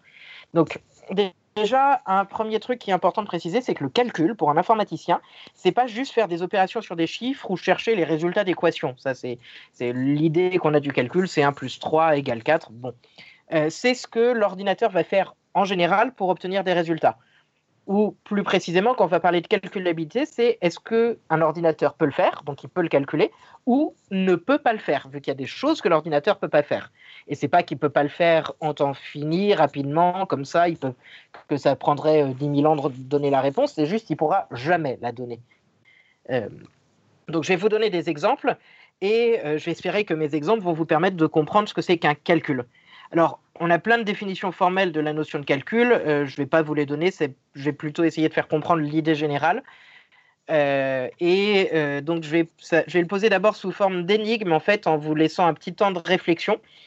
Et puis, bon, bah, pour ceux qui ont déjà lu, vous avez la, la chronique, vous avez la réponse, mais ça laissera aux auditeurs le temps de réfléchir à la question, vu que je trouve que c'est plus intéressant de se la poser par soi-même et d'essayer de voir ou pas si ça va marcher ou pas. Donc, le premier exemple que je prends, je vais supposer que vous avez tous vaguement une idée de ce que c'est. Excusez-moi. Vaguement une idée de ce que c'est qu'une molécule. On va dire, pour simplifier, je suis sûr que les chimistes pourraient dire énormément de trucs, un ensemble d'atomes, et entre deux atomes, vous avez un certain nombre de liaisons. Donc parfois, on a deux molécules et elles sont très grosses. On ne sait pas si c'est deux fois la même molécule, mais juste qu'on les a vues sous deux angles différents, ce qui fait que c'est pas évident que c'est la même molécule. Donc la question qu'on va se poser pour le premier exemple, c'est est-ce que les deux molécules sont identiques? Alors, je fais un aparté déjà, euh, je n'y connais que dalle en chimie. Ça ne m'empêche pas de m'en servir comme exemple. En fait, en tant qu'informaticien, je peux très bien répondre à une question de scientifique sans savoir pourquoi le scientifique a besoin de cette réponse. Ça ne me gêne pas. Euh, par contre, l'informaticien que je suis va avoir besoin de savoir comment on représente la molécule dans l'ordinateur. C'est pas possible de juste faire, enfin, c'est pas pertinent de juste faire une photo de molécule. Euh, donc, on va supposer vraiment qu'on a l'ensemble des atomes. On a une liste. On peut dire un tableur euh, Excel avec la liste, les, atomes les uns en dessous des autres. Et puis, un truc qui va nous indiquer le nombre de liaisons entre chaque atome 1 et atome 2, atome 1 et atome 3, atome 2 et atome 3, etc. Donc, pour toutes les paires d'atomes, on veut savoir combien il y a de liaisons entre eux. Euh, donc la première question que je pose, plus pour, le chat ou pour les gens qui n'auraient pas déjà lu la chronique, est-ce qu'il y a une méthode, selon vous, pour dire si deux molécules sont les mêmes molécules ou pas? Donc le temps de vous laisser un peu de temps de réflexion pour ça, que vous réfléchissiez. Euh, un petit mot sur le mot méthode. Un informaticien ne dira pas une méthode en général, mais un algorithme. Euh, on voit plein de presse sensationnalistes parler des algorithmes. Les algorithmes contrôlent nos vies. Google, Facebook, Amazon, euh, leurs algorithmes secrets. Bon, alors je tiens à désacraliser ce mot algorithme. Quand vous lisez les algorithmes permettent d'avoir des informations sur vous, vous pouvez remplacer ça par des méthodes nous permettent d'avoir des informations sur vous. Et tout d'un coup, le côté magique ou effrayant disparaît. Euh, je veux dire, Google a trouvé des méthodes pour avoir des informations sur vous et si vous, Google est capable de déduire votre orientation sexuelle à partir de certaines méthodes. Bon, bah, une méthode comme ça, ok, euh, pourquoi pas. D'ailleurs, c'est quoi une méthode? Dans la vie de tous les jours, si euh, on demande une méthode, on pourra dire regardez si les molécules ont grosso modo la même forme. Si vous trouvez que c'est allongé, alors si la molécule a une forme allongée, déjà on va allonger les deux molécules de la même façon. Mais tant qu'on n'a pas défini ce que c'est allongé, c'est pas un algorithme, c'est pas formel. On n'est pas capable de dire ça à l'ordinateur. Parce que l'ordinateur, on n'est pas capable, en tout cas aujourd'hui, de lui passer une intuition. Il faut lui dire précisément ce que c'est. Alors, comme je regarde pas le chat, je ne sais pas si vous avez proposé des réponses. Euh, il y a Gpif qui dit qu'il croit connaître la réponse et il croit que c'est non parce qu'il croit que ça rentre dans la série P égale NP. Donc euh, c'est pas une ah, réponse très précise parce qu'il n'a pas vraiment essayé euh, du coup de, de, de, faire la chose. Il a dit P égale NP, ça veut dire que c'est pas faisable. Ça veut dire que c'est faisable dans un temps relativement long. Euh, oui. Effectivement. Totalement, vous avez parfaitement raison. ce qui est marrant, c'est que j'avais mis un petit passage, un petit aparté sur P et NP, puis vous m'avez dit que comme j'avais précisé que je ne comptais pas en parler, bah, autant le retirer. Donc finalement, je vais le récupérer. Bah, mais on a des auditeurs avec de la culture, euh, si tu veux. Bah, tant mieux. Donc, effet, alors, euh, effectivement, c'est vaguement lié à P égale NP pour les auditeurs qui ne savent pas ce que c'est, euh, qui ont probablement de la culture aussi, mais juste une culture différente. C'est un problème du millénaire, c'est-à-dire un des sept problèmes les plus importants selon le Congrès international des mathématiciens en l'an 2000. et la question, en gros, c'est est-ce que il est vraiment plus compliqué de vérifier une réponse que de trouver une réponse? Et là, en l'occurrence, bah, si jamais vous avez deux fois la même molécule, c'est juste que vous avez mis les atomes dans un ordre différent. Euh, donc en fait, je suis en train de vous donner la réponse. C'est calculable. Et je ne suis pas en train de vous dire que c'est calculable efficacement, je dis juste c'est calculable. En fait, vous allez tester toutes les permutations. Oui, c'est-à-dire que quand tu dis c'est calculable, ça peut très bien prendre trois fois l'âge de l'univers. Tant que c'est pas un temps infini, c'est bon, ça va. C'est ça. C'est pas un temps infini mais ça peut être très long. Donc sur la notion de calculabilité, c'est bon, c'est calculable. En fait, vous allez essayer de retourner tous les atomes, votre liste d'atomes, de toutes les façons possibles, euh, et puis vous faites ça sur le premier atome. Si jamais vous avez deux fois la même molécule, bah, il y a un moment quand vous avez retourné, vous allez forcément faire que la première molécule soit égale à la deuxième. Donc c'est la preuve que les deux molécules sont les mêmes. Si jamais quand vous avez fini de tourner la totalité de tous les ordres possibles, vous avez jamais trouvé la deuxième molécule, c'est que les molécules sont différentes. Euh, le problème, c'est que c'est très long, ça je reviendrai un peu dessus. Euh, par contre, euh, donc, c'est calculable. A priori, c'est pas un problème qui est NP complet, c'est-à-dire c'est on a c'est pas les problèmes les plus compliqués qu'il y a, mais on n'a pas de moyen de prouver que ce soit efficace tout le temps. Donc c'est a priori en tout cas ni P ni NP, justement. C'est on suppose entre les deux, mais on ne sait pas. D'ailleurs, on ne sait même pas s'il existe quelque chose entre les deux. Si ça se trouve, il n'y a rien entre les deux. enfin, si ça se trouve, P égale NP. Bref, désolé. J'aurais vraiment pas dû rentrer dedans, vu comme j'avais pas prévu ça dans la chronique. Donc, en gros, on ne sait pas grand-chose dessus, mais on, on sait que c'est pas simple. On sait que c'est pas simple. Très bien résumé. Donc, effectivement, et ce problème-là en particulier n'est pas simple, vu que c'est pas efficace. Précisons, s'il y a n atomes, le nombre de manières de tourner la molécule, c'est n fois n-1 fois n-2, etc., fois 2 fois 1. Donc, euh, c'est ce qu'on appelle factoriel n. C'est énorme, mais c'est fini. Donc, en théorie, tout marche en temps très long, mais en pratique, comme disait euh, dans le chat, c'est trop long. Euh, les gens qui donc ont déjà programmé vont un peu râler en écoutant la réponse quand je dis que c'est programmable, que c'est calculable. Je prends un exemple. Le Buckminster Fullerene, euh, c'est, selon ce que j'ai fait en une rapide recherche euh, sur le moteur de recherche Lilo, la plus grosse molécule gazeuse, trouvée dans l'espace. Elle a 60 atomes. Le nombre de manières possibles d'ordonner les atomes comporte 81 chiffres. C'est-à-dire, si vous essayez toutes les permutations, il n'y en a pas 81, il y en a 4... le nombre de permutations comporte 81 chiffres. C'est-à-dire que si on avait commencé au Big Bang en testant 1 milliard, 2 milliards, 2 milliards, 2 milliards, 2 milliards, 2 milliards, 2 milliards de combinaisons par seconde, on serait à moins de 2% de la fin du calcul. Tout ça pour vous dire, c'est gros. Euh, donc un vrai informaticien devra trouver des techniques pour tester en pratique beaucoup plus efficacement. Et donc là, je vais vous donner des méthodes pour diminuer la taille de la recherche. Par exemple, vous pouvez regarder si les deux molécules ont le même diamètre. Puisque le diamètre ne change pas quand on réordonne les atomes, quand on tourne la molécule, euh, vous pouvez la réordonner la molécule 2. Euh, on sait que si elles n'ont pas le même diamètre ou si elles n'ont pas le même nombre d'atomes, c'est pas la même molécule. Ça, c'est déjà très simple de vérifier ça. Euh, pareil, si jamais vous pouvez réordonner pour mettre toutes les molécules d'hydrogène en premier, d'hélium en second, de lithium en troisième, etc. bref, classer les atomes selon leur taille. Donc, si votre molécule, si la molécule A a deux atomes d'hydrogène et la B en a cinq, bah, vous savez que ce n'est pas la même molécule. Ça, c'est une méthode très simple pour euh, vérifier que ce n'est pas le cas. Et euh, mine de rien, quand vous avez des molécules euh, qui ont plein d'atomes différents ou qui ont des formes spécifiques, vous allez pouvoir gagner énormément de temps en trouver des manières de réordonner en limitant le nombre de permutations que vous avez à considérer. Alors en fait, aujourd'hui, en vrai, on a des méthodes qui prennent pas des milliards de milliards, etc. d'années. On a des méthodes plutôt efficaces en pratique euh, sur des problèmes qui vont vraiment nous intéresser. C'est juste qu'on est encore capable de créer des contre-exemples, des cas sur lesquels toutes les, euh, la plupart des méthodes qu'on a ne sont pas efficaces. Ou en tout cas, on n'a pas trouvé de méthode qui sera efficace pour toutes les paires de molécules. Euh, théoriquement possible. Même si, en pratique, on est quand même capable souvent de répondre à cette question. Ça, ça pourra faire l'objet d'une autre chronique, ces questions d'efficacité ou pas. Maintenant, je vous donne un second exemple. On appelle ça le problème de l'arrêt. Donc parfois, vous avez un calcul et il ne s'arrête pas. Par exemple, si je vous dis de dire tous les nombres de 0 à l'infini, ben, votre ordinateur ne va pas s'arrêter, puisqu'il y en a une infinité. Par contre, si je vous dis de dire que deux molécules sont identiques, comme je vous ai dit tout à l'heure, vous savez que votre calcul s'arrêtera.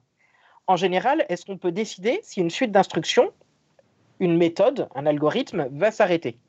Pour le deuxième exemple, même les, non-informaticiens ont peut-être déjà vu du code. Par exemple, dans des films, ça fait toujours impressionnant. Sinon, vous prenez votre navigateur Internet, vous tapez CTRL U ou pomme U et vous verrez le code de la page que vous êtes en train de regarder. Donc là, vous allez voir vraiment ce que c'est et comment est-ce que votre ordinateur récupère les informations pour savoir comment vous affichez la page web. Donc le problème, c'est étant donné un code, euh, c'est-à-dire une suite d'instructions quelconque dans un langage formel qu'on peut appliquer lettre à lettre sans avoir besoin d'intuition, bêtement, comme fait un ordinateur, est-ce qu'à un moment donné, en exécutant ce code, l'ordinateur s'arrête? Alors, encore une fois, je fais un petit aparté pour vous laisser le temps de réfléchir à cette question si vous ne connaissez pas déjà. Ce problème, qui s'appelle donc le problème de l'arrêt, c'est le premier résultat informatique connu, vraiment d'informatique, euh, et on le doit à Alan Turing, dont vous avez peut-être déjà entendu parler parce qu'il y a eu un film récemment à son sujet. C'est euh, un héros de la Seconde Guerre mondiale, euh, enfin, une des personnes qu'on nomme les inventeurs de l'ordinateur. Et dans son papier de 1936, il parle du problème que je viens de vous poser. C'est-à-dire, longtemps avant des premiers ordinateurs, il a introduit déjà la notion de calcul, toujours utilisée aujourd'hui par les théoriciens, et la réponse à la question que je vous ai posée. Euh, est-ce qu'il y avait des propositions de réponse sur le chat ou pas? Euh, Je ne crois pas. J'en ai pas vu. Il n'y a pas eu beaucoup de temps sur ce coup-là. Euh, ouais, c'est ça. J'ai pas eu beaucoup beaucoup de temps surtout sur ce que, Surtout que c'est un problème où si, on, si on le connaît, on peut le comprendre à cette vitesse. Si on le connaît pas, j'ai un peu peur que ça soit un peu rude. quoi. Mais je, je, ne dis pas que tu l'as mal présenté, mais je dis juste que je pense que c'est vraiment compliqué quand on connaît rien dans ce domaine. Ouais, donc on, a, on a pas eu de retour D'accord. Non, mais je, demandais comme ça au cas où. enfin, je préfère présenter ça comme ça que de, de, vous livrer directement la réponse. Ça me paraît pas super pertinent. D'autant que normalement, même si c'est un peu brut, j'espère au moins sur les molécules et peut-être sur celle-là que bah, est-ce que ça s'arrête ou pas, la question soit compréhensible. Et de dire, bah, euh, c'est un problème euh, d'informatique et un truc qu'on voit euh, fin de licence et qui finalement, la question elle-même est plutôt, j'espère en tout cas, compréhensible pourvu qu'on accepte d'y prêter une oreille. Donc je vous donne la réponse. Euh, d'abord, dire le, si le programme s'arrête, c'est très simple. Vous lancez le programme, vous attendez. Quand il s'arrête, vous répondez oui. Alors le problème, c'est que vous ne pouvez pas dire non, parce que vous n'avez jamais combien de temps il va falloir laisser la simulation, combien de temps il va falloir laisser votre programme tourner. Alors bien sûr, on pourrait se dire qu'il y a peut-être des moyens, des méthodes pour vérifier que le programme s'arrête sans lancer le calcul. En fait, il y a même énormément de moyens de faire ça. Et euh, j'invite Podcast Science à faire parler des gens qui s'intéressent à la vérification de programmes. C'est un sujet qui est totalement passionnant. Il en avait été question toujours dans la même émission. Quoi? Il en avait été question toujours dans la même émission. D'accord.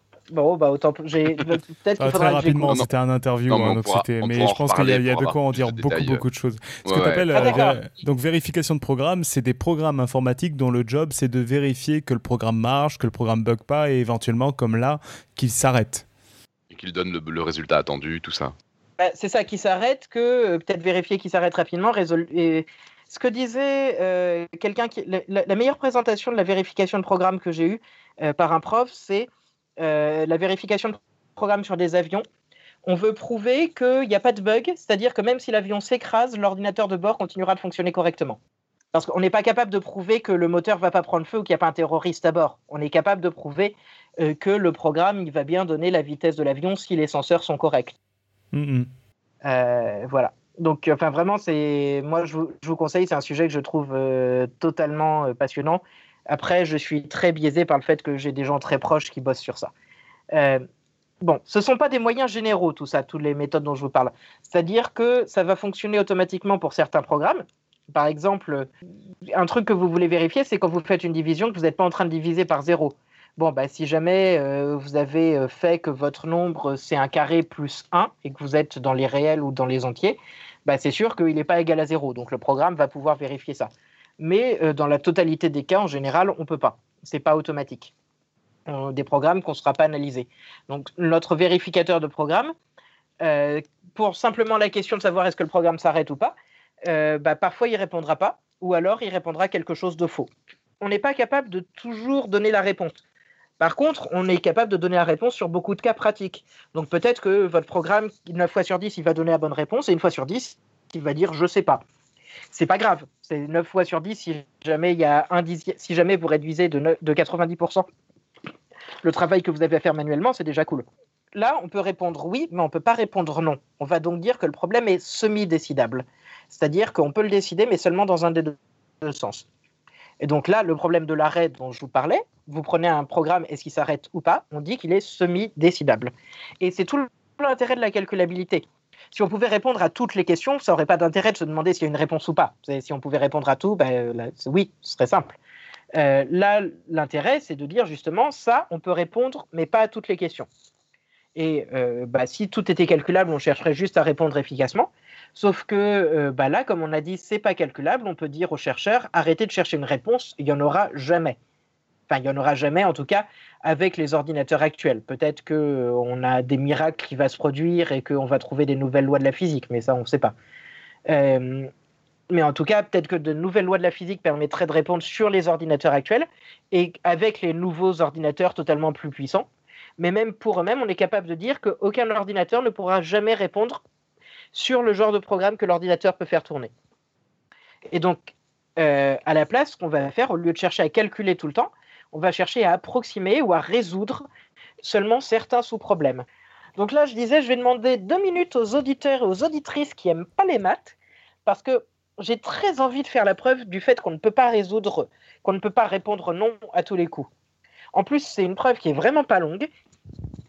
Euh, et euh, pour une preuve mathématique de cette importance, je la trouve même plutôt jolie.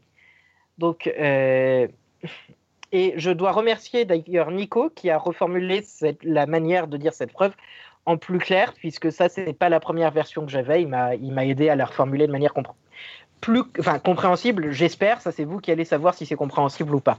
Il, se décharge sur moi, si c'est pas compréhensible. Ah non, non, je, je, rigole. Je suis... Si c'est pas compréhensible, c'est ma faute. Si c'est compréhensible, c'est grâce à Nico. Euh, c'est ce qu'on appelle une preuve par l'absurde. Imaginons qu'on ait un programme qui permet de dire si un autre programme s'arrête. On va appeler ce programme arrêt. Donc, c'est-à-dire, il répond oui quand le programme s'arrête et non quand il s'arrête pas. Ensuite, donc ça, on suppose que ça existe. Et en fait, on veut montrer que c'est absurde. Euh, supposons qu'on ait un programme qui prend en entrée un programme. Euh, pardon. On va prendre un autre programme qu'on va appeler têtu, qui va appliquer arrêt, qui va prendre en entrée un programme et qui lui applique, qui le passe à arrêt. Si arrêt dit notre nouveau programme s'arrête, alors têtu va faire une boucle infinie et ne jamais s'arrêter.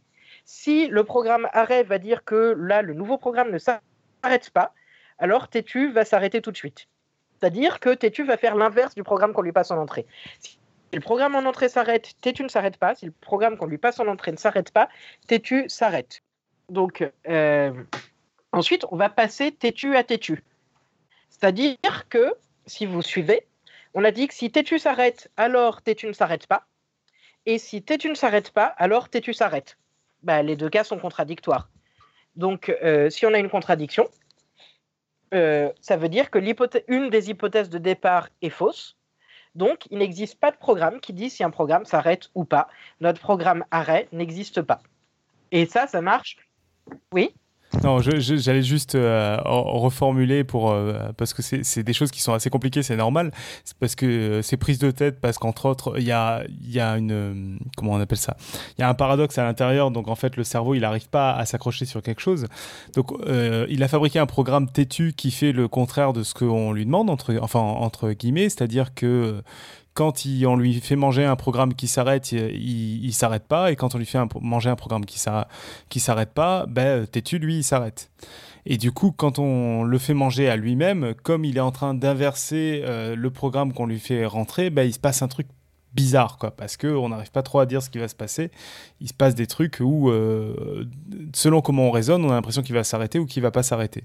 Donc il y a permettre juste euh, parce que quand même il y a beaucoup de gens qui le connaissent, c'est quand même une variante, un cousin, ce que vous voulez, un truc pas loin du paradoxe très connu qui est le paradoxe du menteur qu'on peut peut-être dire et qui peut peut-être euh, du coup euh, permettre aux gens de qui, qui, ont du mal avec les trucs un peu abstraits comme ça de suivre, c'est juste de, le paradoxe du menteur, de la personne qui dit je suis un menteur.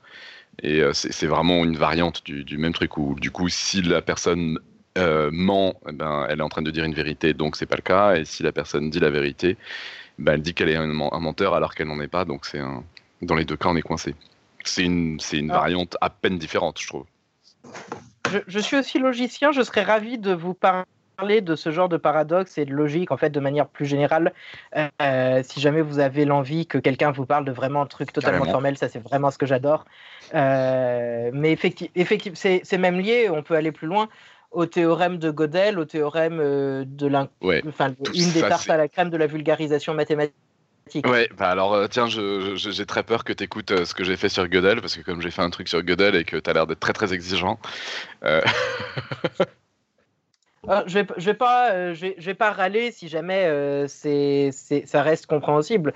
c'est juste que, comme j'ai dit tout à l'heure, oui, tu n'étais peut-être pas là. Je n'ai pas forcément tendance à écouter beaucoup ce que vous faites sur les maths ou sur le genre de sujet où je m'attends à connaître déjà des choses, vu que je préfère écouter les podcasts où j'ai l'impression d'apprendre. Je que, que sur le théorème de Gödel, on a donc déjà fait quelque chose, ce qui n'empêche pas d'en reparler. D'accord. Ok. Enfin, il y a beaucoup de trucs super passionnants à dire en logique en dehors du théorème de Gödel, pour info. Enfin, je... Mais là, c'est hors sujet et j'ai pas d'exemple en tête. Grandement d'accord. Euh, bref, c'est bien, je suis en train de faire une chronique. Je crois que c'est le troisième sujet de chronique, donc je suis en train de vous parler. Euh, je continue? Ouais, ouais. Bon, on t'écoute. Donc, je vais, je vais vous prendre un dernier exemple. C'est euh, beaucoup plus court et un exemple que je trouve assez amusant personnellement. On vous donne un génome et vous devez dire si c'est le génome d'un être exigeant d'un être exigeant, d'un être vivant qui a existé sur la Terre avant le 1er janvier 2017. Donc ça, c'est une question. C'est une question qui est a priori relativement bien formulée, même si on n'a pas exactement la définition d'être vivant, et je suis sûr que les biologistes peuvent débattre de cette question, les philosophes, mais on va dire un être qui possède un génome. Est-ce que ça a été son génome ou, ou pas? Selon vous, est-ce que le problème est décidable? Attention, il y a un piège. Euh, donc là, c'est sûr que je vais vraiment pas laisser aux gens du chat suffisamment de temps pour réfléchir à cette question. Je vous donne la réponse tout de suite. Du point de vue d'un informaticien théorique, selon la calculabilité, c'est totalement décidable. Il y a un nombre fini d'êtres vivants sur Terre. Il y a eu toujours un nombre fini. Il y a un nombre fini de génomes. Donc il suffit de comparer l'entrée, le truc que vous passez à votre programme, à la totalité des génomes. Alors là, normalement, si vous réussissez encore à suivre ce que je vous raconte, vous êtes en train de vous dire que euh, on peut pas nous faire confiance, nous les informaticiens théoriques, quand on dit c'est... pardon, vous pouvez nous faire confiance quand on dit c'est impossible, vous pouvez pas nous faire confiance quand on vous dit c'est possible. Parce que vous n'avez pas la liste de tous les génomes des êtres vivants. C'est pas possible. On n'a pas de stockage assez grand et on n'a pas de machine à voyager dans le temps pour aller chercher tous ces génomes. Donc, je ne peux pas vous donner la méthode exacte pour répondre à cette question. Mais c'est pas parce que je ne peux pas vous donner la méthode que la méthode n'existe pas. C'est comme si vous me demandiez de vous donner le texte perdu d'un philosophe grec ou l'intégrale du début de Docteur Who. C'est perdu. Personne ne pourra jamais vous le donner, mais ça a quand même existé. Et tant que ça existe, on va dire que le problème est décidable. Euh, donc pour conclure, bah, je vais mentionner deux sujets que j'aime bien et dont j'ai pas le temps de parler aujourd'hui. D'abord, il existe des problèmes où on ne peut répondre ni oui ni non. Donc, ni décidable, ni même semi-décidable. Simplement, tous les exemples que je connais de ce genre de problème sont vraiment très mathématiques et très abstraits. Euh, je ne dis pas que c'était pas abstrait ce que j'ai dit aujourd'hui, mais j'avais pas envie d'aller encore plus dans l'abstraction. Je ne suis pas dans une quatrième chronique de trajectoire. Euh, encore, je ne sais pas s'ils sont forcément tous très compliqués. C'est juste que quand on entend le mot équation, je pense que ça peut faire peur à certaines personnes. Euh, parce qu'en fait, la question est très simple. Étant donné une phrase mathématique avec des il existe x tel que truc et des pour tout y bidule, et puis des équations avec des variables, des additions, des multiplications, est-ce que cette phrase est vraie? Eh bien, ça, on ne sait répondre ni oui ni non. Ensuite, si un jour on découvrait une méthode qui réponde au problème de l'arrêt, qu'est-ce qu'on pourrait faire avec? On sait, on a démontré qu'il n'existe pas de méthode, mais ça n'empêche pas d'imaginer. Euh, bon, supposons qu'on ait une sorte de super ordinateur qui soit capable de répondre au problème de l'arrêt pour les ordinateurs. Euh, on sait que ce ne sera pas implémenté par un ordinateur, mais peut-être que la petite Delph, en fait, on est capable de lui poser des questions et elle peut répondre au problème de l'arrêt. Bah, ça, c'est ce qu'on appelle un oracle. Et quand on a en fait, c'est quand on rajoute des oracles que la calculabilité commence à devenir vraiment intéressante. C'est-à-dire que là, je me suis arrêté juste avant, ce qui commence à faire que c'est vraiment un sujet extraordinaire. Ok, donc c'est un teasing, quoi. Et je trouve quand même que les logiciens ont des façons de formuler leurs problèmes avec des oracles qui me déconcertent systématiquement. Je dis pas que les problèmes sont pas intéressants, mais les, noms donnés aux problèmes, les noms donnés aux, aux, trucs, euh, aux expériences de pensée sont quand même toujours, me laissent toujours songeur. Ah oui, les, les, noms sont totalement immondes. Personnellement, j'arrive jamais à me souvenir des noms. Je me souviens des idées, des concepts, mais alors. mais tu vois, ne, serait-ce que d'appeler ça un oracle, quoi. C'est quand même assez. Euh, Franchement, c'est beaucoup. Euh, appeler ça un oracle, au moins, ça a du sens. Ça vaguement. C'est un truc, on lui pose une question, on a une réponse. Je veux dire, alors que vous prenez des anneaux, des groupes ou des corps, euh, je suis désolé, mais un oracle, c'est beaucoup plus clair. ok, on va pas rentrer dans ce débat-là euh, maintenant, mais. Dans l'histoire de goût, tout ça, c'est pas possible. Bon, en tout cas, on espère qu'entre l'interview et puis ce petit dossier, on vous, donnera, on vous aura donné un petit avant-goût de, trajectoire euh, et, euh, et, sachant qu'il y a plein d'autres choses euh, là-dessus et puis aussi de, de, ce, qui, ce qui plaît beaucoup à, Arthur, à savoir l'informatique mondiale et en particulier ici la calculabilité et une toute petite partie de la calculabilité. J'essaie d'être plus rigoureux. Et on va passer à la, à la fin de l'émission, à moins que vous ayez des remarques tous les deux? moi non, j'ai déjà dit, je pense, tout ce que j'avais à dire. Ah, aussi, une grande différence entre euh, trajectoire et ce que j'entends de podcast science. Nous, on vous met jamais de dessin. Ce qui fait, on ne met jamais de trucs dans le chat ou sur les dossiers. Ce qui fait que si jamais on écoute, vous nous écoutez en rangeant votre appartement, il n'y a jamais un moment où il faut que vous arrêtiez de ranger pour revenir sur l'écran de l'ordinateur et regarder les dessins. C'est le seul truc, j'ai vraiment vraiment du mal avec ça. J'adore vous écouter, mais quand vous faites référence à un truc qui a été mis sur le chat ou un dessin, c'est un podcast. Mais en fait, pour moi, la euh, grande... Mm, mm. on essaie la plupart du temps de décrire les dessins. C'est vrai qu'on, c'est vrai qu'on le, on le fait pas toujours, toujours. Mais euh, merci pour ce retour en tout cas. Euh, on va juste passer au pitch de la semaine prochaine avant de vous laisser, parce que nos invités ont ramené une côte. Ils ont fait les choses bien. Ils en ont ramené une chacun. La semaine prochaine, on a l'épisode 291 sur l'identité cellulaire. On reçoit Charlotte, Charlotte Marie-Charlotte Robin, en fait. J'ai Marie-Charlotte Morin, c'est ça. Morin. on va y arriver. Marie-Charlotte Morin. Marie-Charlotte euh, Morin, donc, euh, qui est docteur en biologie cellulaire. On l'avait déjà invitée en début de, saison et elle revient nous parler de la fantastique histoire de l'identité de nos cellules. Depuis des siècles, le développement embryonnaire fascine. Comment, à partir d'une cellule unique, le zygote est-il possible d'obtenir, après moult divisions cellulaires, des tissus radicalement différents? Comprendre et manipuler l'identité de nos cellules, c'est toucher du doigt la possibilité de recréer nos tissus, nos organes, autant dire le gros fantasme du biologiste. Donc au programme, une approche historique et critique des grandes découvertes, clonage animal, étude des cellules souches, arrivée des cellules souches induites artificiellement, etc. Des définitions claires et un petit bilan d'où en sont les biologistes aujourd'hui. Donc ça s'annonce plutôt euh, sympathique. Et si je dis pas de bêtises, parce que du coup j'ai un doute avec son nom, Marie-Charlotte Morin, c'est une personne qui a gagné ma thèse en 180 secondes. Euh, voilà. Donc, Et euh, qui a fait un spectacle à partir de. Et qui a fait un spectacle à partir de ça. Et c'est pour ça qu'on l'avait reçu dans Podcast Science pour nous parler de, son spectacle. Donc voilà, et qui revient nous parler du coup de, de, cellules. Donc ça va être rien à voir avec cette semaine comme d'habitude, mais ça va être très sympathique aussi. On passe à la côte. Alors vous nous avez ramené des citations tous les deux? Qui commence? Fibre, je te laisse commencer. Alors, j'en ai une toute petite sur les maths, d'accord? Elle est d'un mec qui s'appelle Piet Hein, qui est un, mathématicien, un poète danois, voilà, qui est euh, le petit-fils d'un pirate qui avait le même nom d'un pirate danois. Alors, attention, accrochez-vous, la, la côte est très courte. C'est sur les problèmes mathématiques. Un problème digne d'attaque montre sa valeur en ripostant. C'est beau. C'est super beau. C'est beau parce qu'on peut l'interpréter de plein de manières. Moi, j'aime bien. Alors la, mienne qui est en, rapport avec la chronique, l'informatique n'est pas plus la science des ordinateurs que l'astronomie n'est celle des télescopes, de Michael R. Fellows et Yann Parberry, dans un article du journal Computing Research News. Et euh, en préparant ça, ça m'a permis d'apprendre qu'en fait, ce n'est pas de Dijkstra, contrairement à ce qu'on pense souvent, vu qu'elle est souvent attribuée à Dijkstra, qui est un grand chercheur en informatique, qui, mais qui n'est pas l'auteur de cette quote. En fait, c'est un peu comme les quotes qu'on attribue à Einstein, on lui attribue tout. Ben, en informatique, c'est Dijkstra. Et en particulier, comme on a parlé un peu de censure de ton dossier, alors en fait, bon, qui est le processus de relecture de podcast science habituel, euh, il y avait euh, deux petites anecdotes, si je dis pas de bêtises, euh, dans, ton dossier en plus que, que, tu, que tu avais zappé, mais avec ta code, ça vaut le coup de, de les rappeler. C'est que la notion d'algorithme, en fait, est apparue bien avant les ordinateurs et la notion euh, de... Je crois que tu parlais aussi des booléens qui sont apparus bien avant aussi les ordinateurs, eux aussi.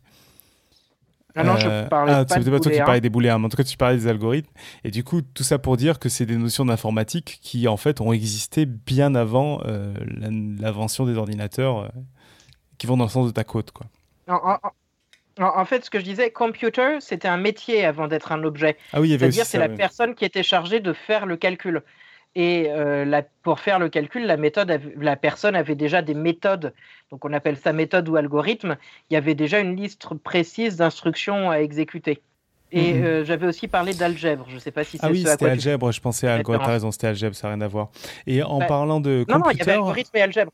Si tu, tu me laisses une minute pour raconter l'anecdote, je trouve assez marrante. Enfin, je sais, moi, j'ai une sens de l'humour qui peut être très particulier.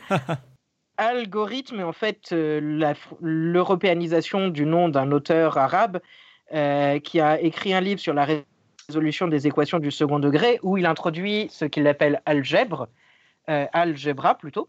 Enfin, je ne sais pas comment on prononce vu que bon, bah, je ne parle pas. Algèbre. Merci.